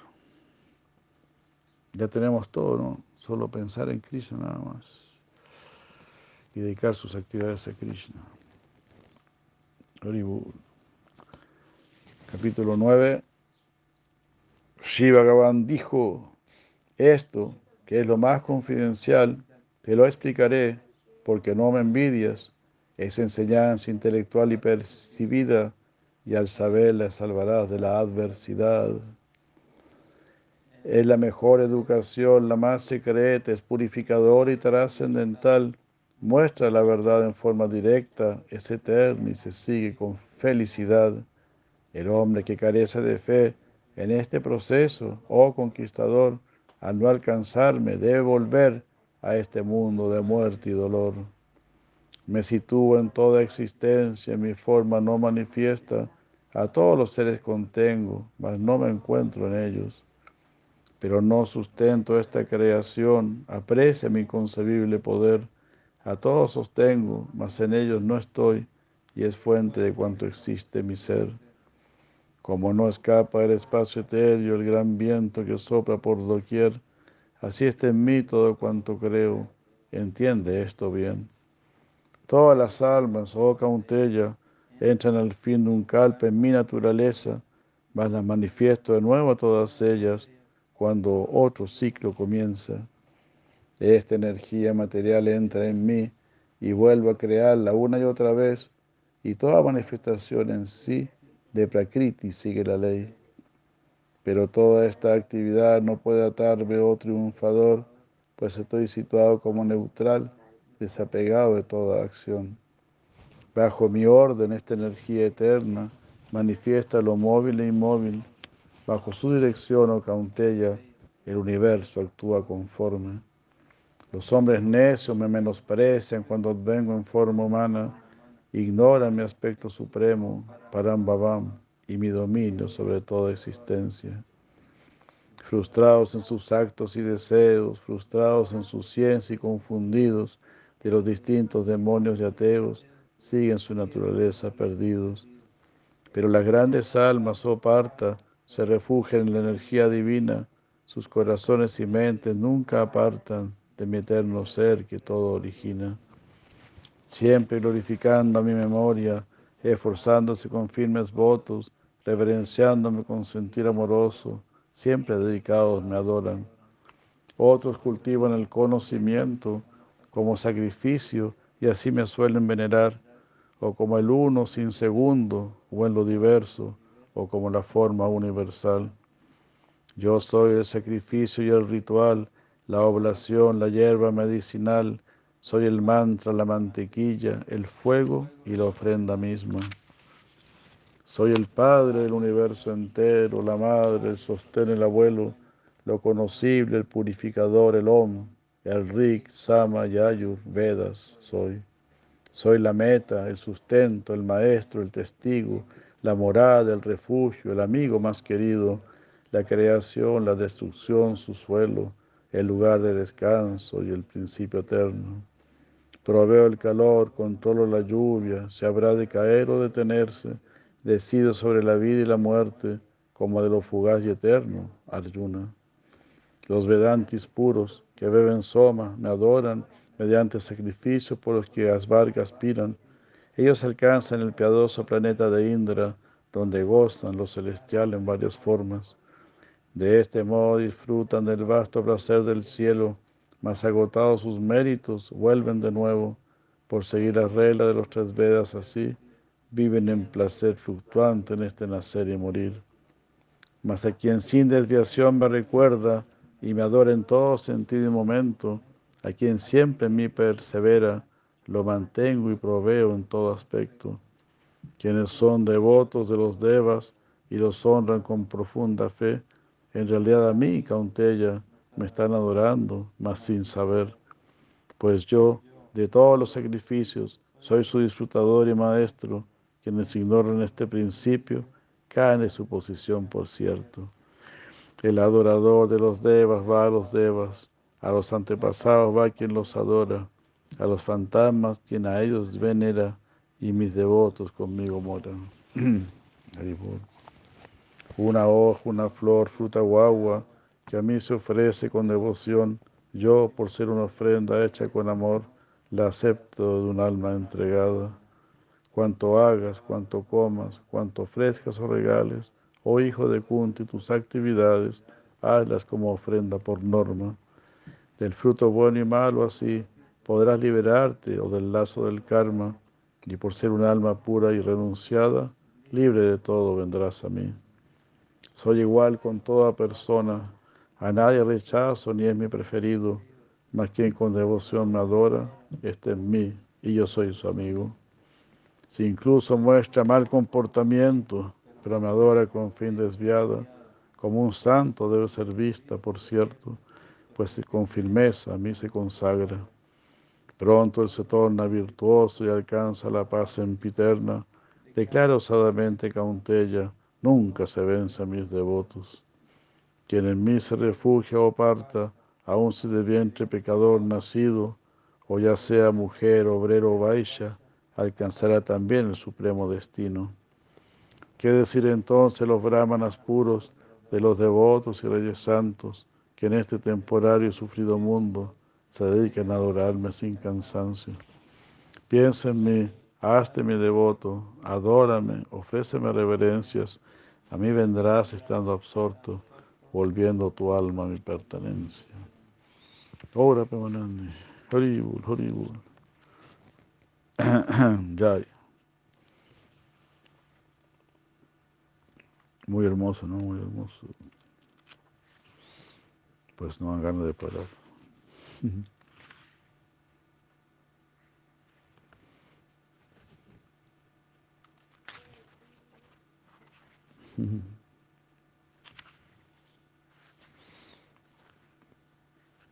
Leemos el 10, ¿no?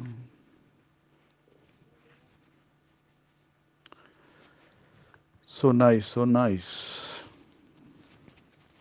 Vemos ya que estamos con la opulencia del absoluto. Aquí Arjuna ya declara como Krishna es el supremo. ¿no? Ole fuertes brazos una vez más, escucha mi consejo supremo, el cual, porque mucho te quiero, para tu beneficio lo voy a dar. Las huestes de Deva desconocen mi origen, como si así también los rishis excelsos, pues soy el principio de aquellos que rigen y los grandes sabios en todo aspecto. Quien me conoce como sin principio e innacido, como el Señor del universo, de entre los mortales, sin estar confundido, se libera del pecado y de los nacimientos.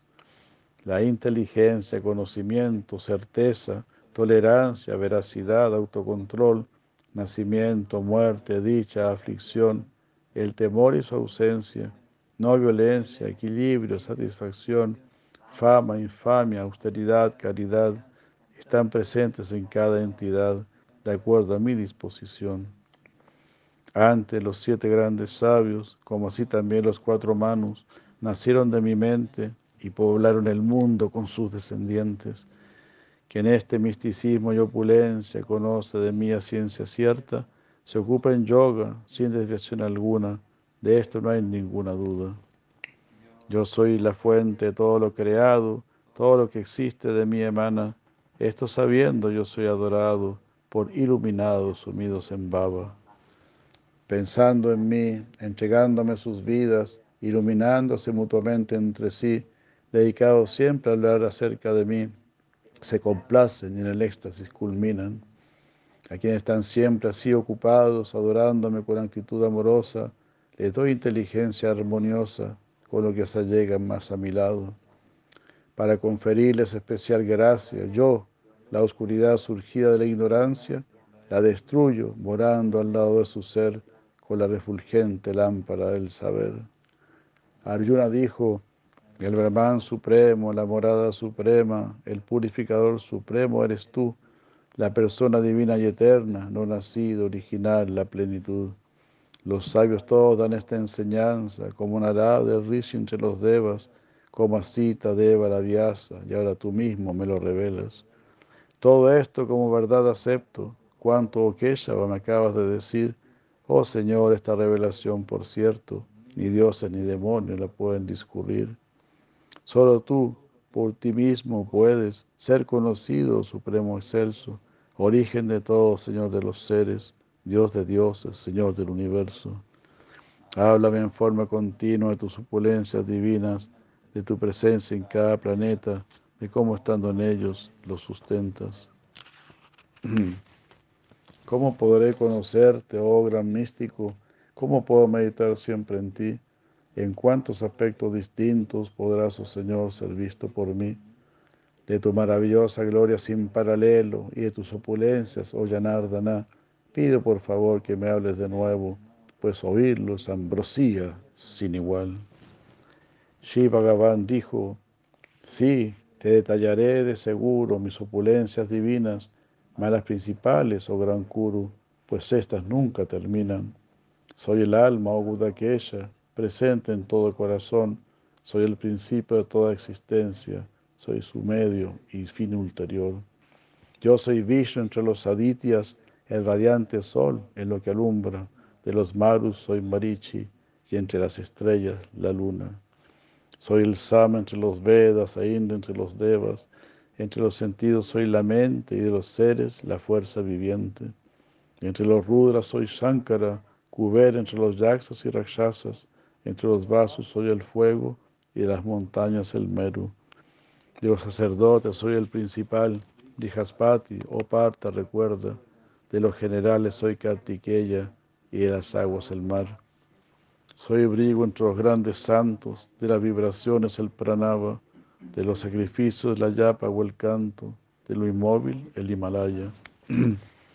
entre los árboles soy el baniano, entre los sabios divinos soy Narada, soy Chitrarata entre los Gandharvas y Kapila entre los Inmaculados. Entre los caballos soy Uchaisrava, nacido el elixir inmortal. Entre los elefantes, elefantes soy Airavata y de los hombres el rey cabal. Entre las armas el rayo refulgente, y soy Surabia entre las vacas, de los procreadores soy Kandarpa y Vasuki entre las serpientes. Soy Ananta entre las nagas, Varuna como habitante del agua. De los antepasados soy Ariama, y los que juzgan, llama. Entre los demonios soy Pralada, y los subyugadores soy Kala. Soy el león entre los animales, y Garuda entre las aves. Soy el viento como purificador, rama entre los que portan armas. Entre los peces soy el tiburón, y entre los ríos el ganga. Soy el principio y fin de la creación, y también el medio, Arjuna. Soy la ciencia, el alma pura, y los argumentos, la conclusión. De las letras soy la A, de los compuestos el dual. Soy el tiempo eterno, Okala, y los creadores, Brahma. Soy la muerte que todo lo devora y el principio de las cosas todas. Entre las mujeres, la belleza, fama, inteligencia, la memoria, buen hablar, firmeza y paciencia. De los himnos del Sama soy el Brihat, soy el Gayatri entre, la poesía. De los meses soy Marga Shirsha y en mi estación la primavera florida. Soy el juego entre los tramposos y el esplendor de lo esplendoroso. Soy la victoria, la aventura o empresa y de los fuertes la fuerza. Entre los Vrishnis soy Vasudeva, de los Pandavas Arjuna, el que triunfa. Entre los Munis soy Vyasadeva y entre los pensadores Ushana. De los castigos soy la vara correctora, la moral de los que buscan la victoria. De las cosas secretas soy el silencio y de los sabios el conocimiento. De toda existencia y criatura, soy yo su semilla, Arjuna. Nada hay que pueda existir, móvil o inmóvil, sin mí. Nunca acaban estas mis divinas magnitud y opulencia para antapar. De, te di solo un insticio en forma resumida de mi poder expandido en todo lugar. Toda magnificencia de mi creación que aprecia como atractiva y grandiosa, de toda ella comprende una cosa que surge de una chispa de mi esplendor. Será entonces necesario que esta variedad sea conocida al Yuna en profundidad, sabiendo que esta manifestación y todo haber lo sustenta tan solo un fragmento de mi ser.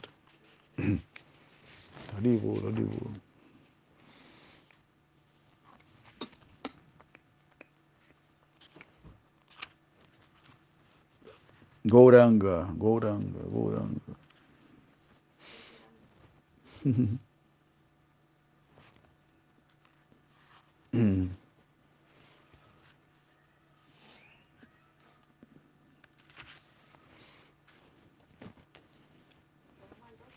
Un hito más ya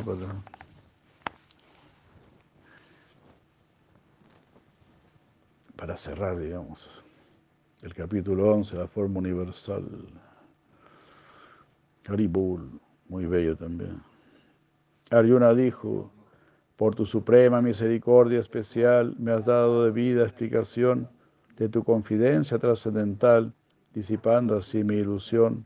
De la aparición y desaparición de cada ser escuché en detalle, oh el de ojos de loto y la explicación de tus glorias inagotables. Así eres, tal como lo mencionas, oh Supremo Controlador, mas quiero ver tu forma de divina opulencia, oh Superior. Si piensas que es posible ver ese aspecto tuyo, oh Señor, oh amo del yoga, por favor, muéstrame ese ser infalible. Shiva Gavan dijo, oh Parta, observa estas formas mías, contadas por cientos y miles, de gran variedad divinas y de colores disímiles. Mira a los adityas, rudras, vasus, a los asvins, a los marus y a muchos otros que no se han visto antes. Observa, Bharata, qué fascinante. Todo el universo es un, en un solo lugar, con lo móvil e inmóvil ahora aprecia. En este mi cuerpo, oh Budakesha, o todo aquello que quieras mirar. Mas no serás capaz de hacerlo con los ojos que tienes ahora. Otros divinos te daré por ello para que observe mi mágica gloria. Sanjaya dijo, así diciendo entonces, oh rey, el místico supremo Hari, aparta, le mostró allí su forma de extraordinario poder. Miles de bocas y de ojos, de aspecto maravilloso, muchos adornos celestiales y armas en alto por cantidades Divinas eran sus guirnaldas y la fragancia que emanaba, todo maravilloso, refulgente, ilimitado y omnisciente. Si en el cielo mil soles todos juntos aparecieran, no igualarían sus resplandores al de esta persona suprema. Allí, en un lugar, todo el universo, dividido en muchas facciones, en el cuerpo del Señor de Señores, vio el Pándava en ese momento. Entonces, confundido y asombrado, Dananyaya, con su vello erizado, inclinó su cabeza ante el Señor y haciendo el Anjali, elevó esta oración. Arjuna dijo, veo agrupados los devas en tu cuerpo asombroso, como también reunido todo lo consciente, veo a Shiva y a Brahma sentado en su loto, y a todos los sabios y divinas serpientes muchos brazos, vientres, bocas y ojos, hay en todas partes en tu forma sin final, ni término medio, principio, encuentro tampoco, oh amo del mundo, oh forma universal. Con yelmos, mazos y discos adornados, tu refulgencia todo lo ilumina. Es difícil ver esta forma difundida como un llameante sol ilimitado.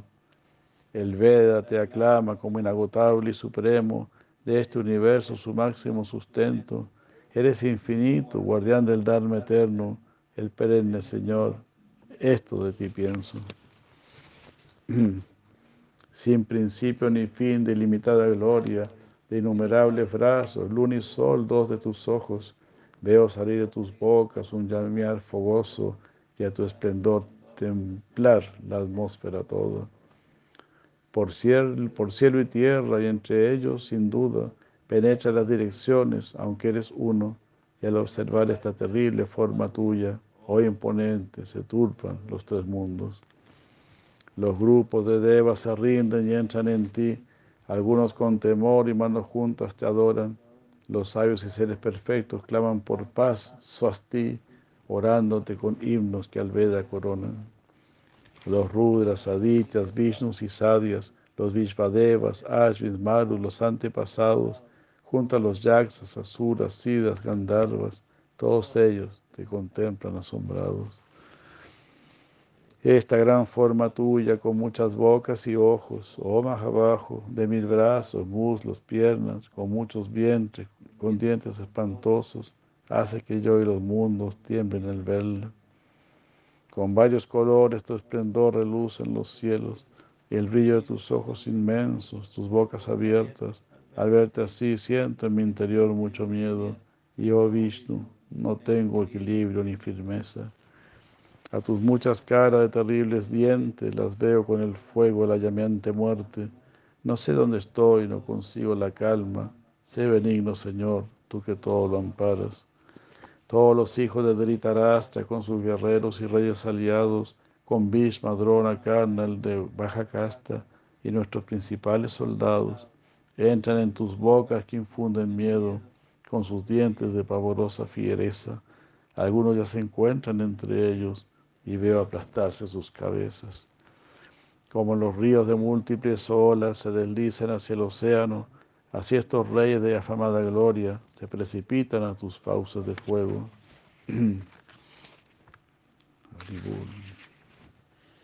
Como polillas que al ardiente llama se lanzan a gran velocidad, así entran ellos como en manada para, morir, para allí morir sin hacerse esperar. Lames, devorando todas las direcciones, cual hoguera que consume a estos hombres, con tu refulgencia cubres toda esfera y esa terrible luz, oh Vishnu, nos quema. Por favor, dime quién eres, oh forma feroz, te saludo, grande entre los dioses, sé piadoso, deseo saber acerca de ti, el precursor, de tu motivo o misión nada conozco. El Supremo Bhagavan dijo, soy el tiempo que fuerza la destrucción del cosmos y me ocuparé en la aniquilación de todos. A excepción de vosotros, no habrá nadie de entre vuestros oponentes que se salve. Por lo tanto, levántate y obtén la victoria. Al triunfar gozarás de un reino opulento. Por mí ya fueron muertas estas personas. Ahora solo vuélvete, Arjuna, mi instrumento. Llámate a Drona, Vishma, a Yayadrata, a Karna y demás guerreros excelentes. Por ellos solo derrótalos sin tardanza. Lucha en el campo y a tus enemigos vence. Sanjaya dijo, al escuchar estas palabras de Keshava, con sus manos juntas, temblando, Kiriti, habló otra vez a Krishna, inclinando su cabeza y balbuceando con temor. Le oró así. Arjuna dijo, tu amo de los sentidos con tus glorias, al universo regocijas y enamoras, mas los demonios las temen y huyen dispersos, mientras te reverencian los seres perfectos. ¿Por qué no habrán de proclamarte, oh principal? Superas a Brahma y eres el creador primigenio. Oh ilimitado Dios de dioses, refugio universal, eres infalible y trasciende lo temporal y eterno. Eres el Dios supremo, la persona original, el refugio trascendental de este universo. Todo sabes, eres lo conocible y el hogar, oh forma ilimitada, penetras lo manifiesto. Eh, al aire, al fuego, al agua, a la luna controlas. Eres Brahma, quien es de todos el abuelo. Reverencias te ofrezco mil veces ahora, una y otra vez te reverencio de nuevo. Te reverencio por delante y por detrás, por todos lados te ofrezco reverencias. Oh tú, el delimitado, todo lo cubres y así eres todo en realidad. Creyéndome tu igual, te dije en mi exceso, oh Krishna, oh Yadava, oh mi amigo, ignoré que eres tan glorioso y excelso por mi locura o amor influido.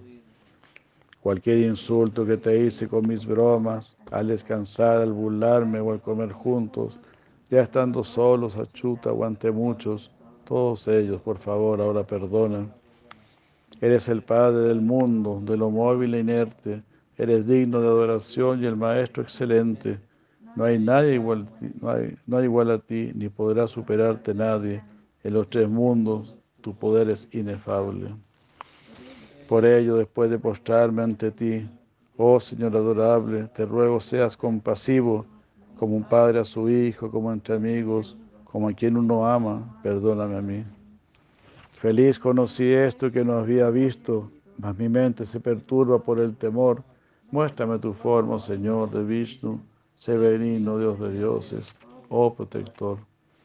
Con un disco en tus manos, un yelmo, un mazo, Deseo verte de esa manera especial. Muéstrate en tu forma de cuatro brazos, o abajo, forma universal. Shiva Bhagavan dijo, te revelo Arjuna con felicidad esta forma suprema y potencia interna, refulgente, universal, sin principio original, antes que tú no hubo nadie que la viera, ni estudiando el Veda, ni por yagya ni caridad, ni por altruismo ni ascetismo severo, se puede ver en este mundo esta forma universal. Oh gran héroe Kuru, solo tú pudiste hacerlo. Que esta perturbación no te desconcierte por haber visto esta horrible forma mía. Deja el temor y tranquiliza tu mente y el aspecto que has pedido ahora mira. Sanjaya dijo, así Arjuna se dirigió a Vasudeva y su forma de cuatro brazos la hizo ver, tranquilizando así al que le temiera y como el brillo de Krishna se mostró después. Arjuna dijo, al mirar esta imagen como humana, tan hermosa, Janardana, me he podido tranquilizar y recuperé mi estado original. Shiva Gavan dijo, es difícil ver esta forma que de mí ahora observas. Incluso los mismos devas la ansían a toda hora. Ni por veda, ni por austeridad, ni por adoración, ni caridad es posible que me puedan ver como tú lo has hecho esta vez. Por bhakti tan solo, no de otra manera, puede alguien Arjuna, como ante ti estoy, conocer y de forma verdadera y entrar en mi intimidad, oh vencedor. Actúa para mí, dedícate a mí, sé mi devoto, dejando lo temporal. Si no, si envidias a ninguna entidad, oh hijo de Pandu, me alcanzarás. Ah.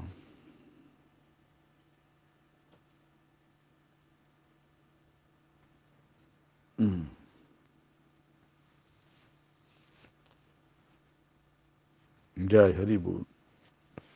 Mm.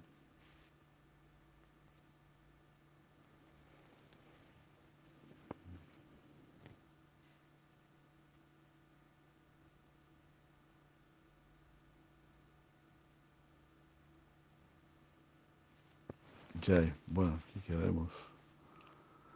En la tarde veremos nosotros. Sri Bhagavad Gita aquí Jai. Gaura Pavananda. Bhagavan Sri Krishna.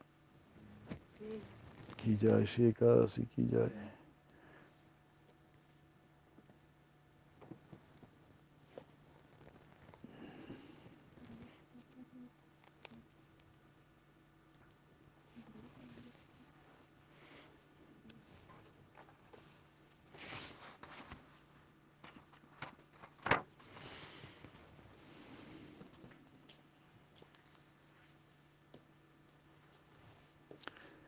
Aquí se hace nos está hablando de ver a Krishna y que ver a Krishna no es algo barato. Bhaktivinoda Thakur canta diciendo, soy un residente de Sva Ananda Sukadakunja, como, como participando de su lila. Ese es su ideal más elevado. Él está describiendo su ideal de vida, viendo desde lejos, desde una distancia. Él está describiendo su sentimiento dentro de su corazón. Repentinamente tuve como un chispazo mm, y lo vi. Mm.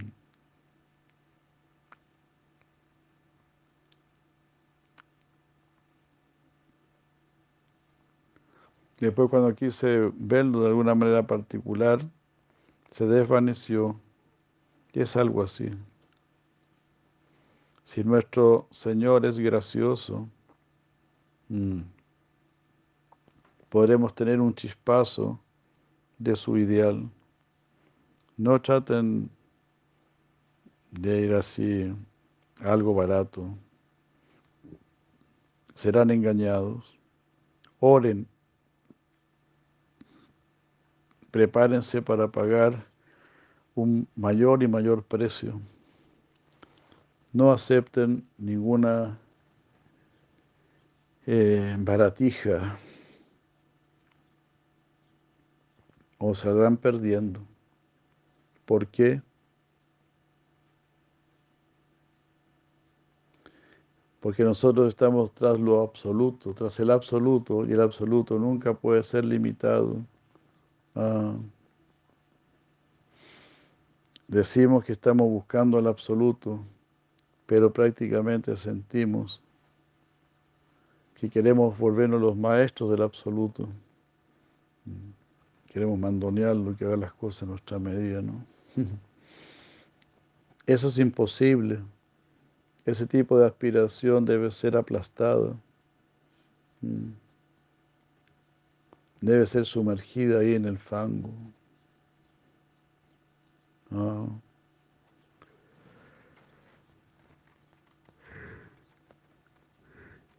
En esta búsqueda del Supremo debemos estar deseosos de morir, morir para vivir, no ser una persona miserable.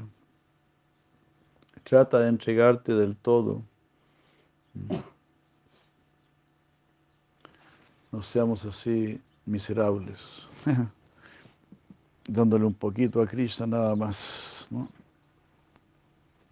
Entreguémonos del todo a Krishna.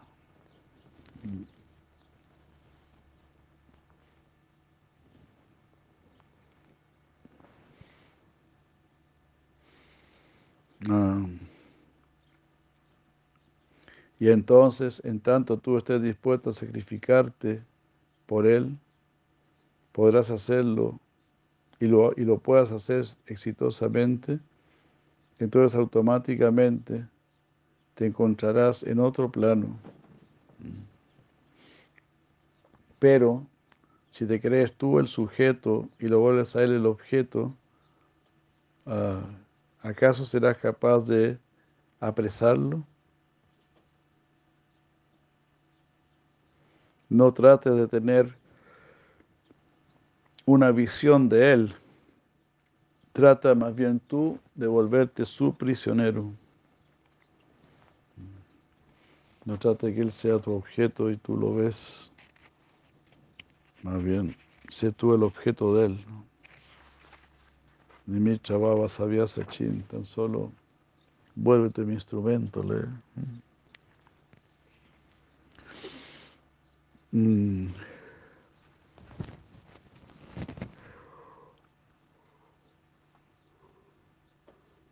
Si tú mantienes así tu señorío, considerándote el sujeto, no podrás tener ningún contacto con él. Tu viejo ser tiene que ser disuelto y tu nuevo ser tiene que surgir. Y ahí encontrarás la conciencia de Krishna rodeándote.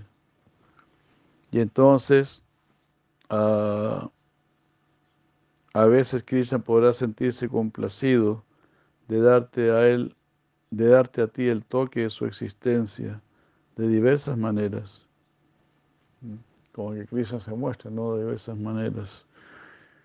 Estoy aquí, estoy allá, sí, estoy, estoy viendo, estoy escuchando. Krishna manifiesta eso, ¿no? Muchas veces.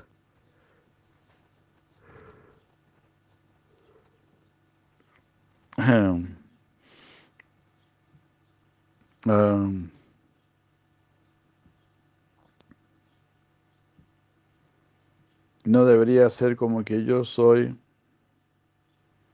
yo soy el que pregunta y yo quiero que Krishna sea el objeto de mi investigación. Eso de apresarlo a Él dentro de, mi imaginación. Mm. Cuando yo aún no me había unido al templo, yo era un estudiante de leyes y pertenecía al movimiento nacionalista. Mm. No, perdón, perdón, yo era un estudiante de leyes y nos visitaron del, del movimiento nacionalista. que estaban luchando por la independencia, ¿no? Prabhupada también estaba en eso.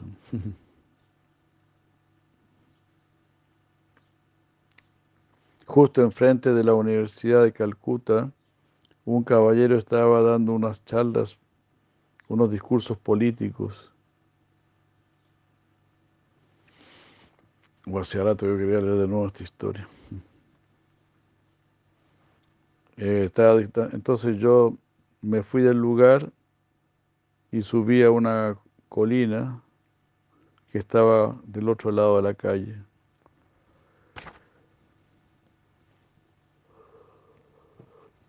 Ahí yo encontré a un sadhu y yo le pregunté a él en mal hindi, le pregunté, ¿ha visto usted a Dios? ¿Podría usted mostrarme a Dios? El sadhu respondió con una voz tan inspiradora. ¿Acaso no lo ves? ¿No lo ves a Él? Mira todo esto, la atmósfera, los árboles, el agua, la vista, el panorama, todas estas cosas. Lanza tu mirada hacia todo esto. ¿Acaso no lo puedes sentir? ¿No puedes verlo?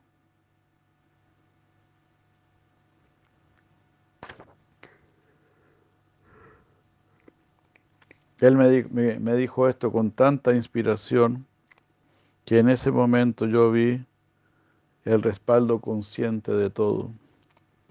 Aribul. De esa manera los sadhus nos reflejan su conciencia, como se dice.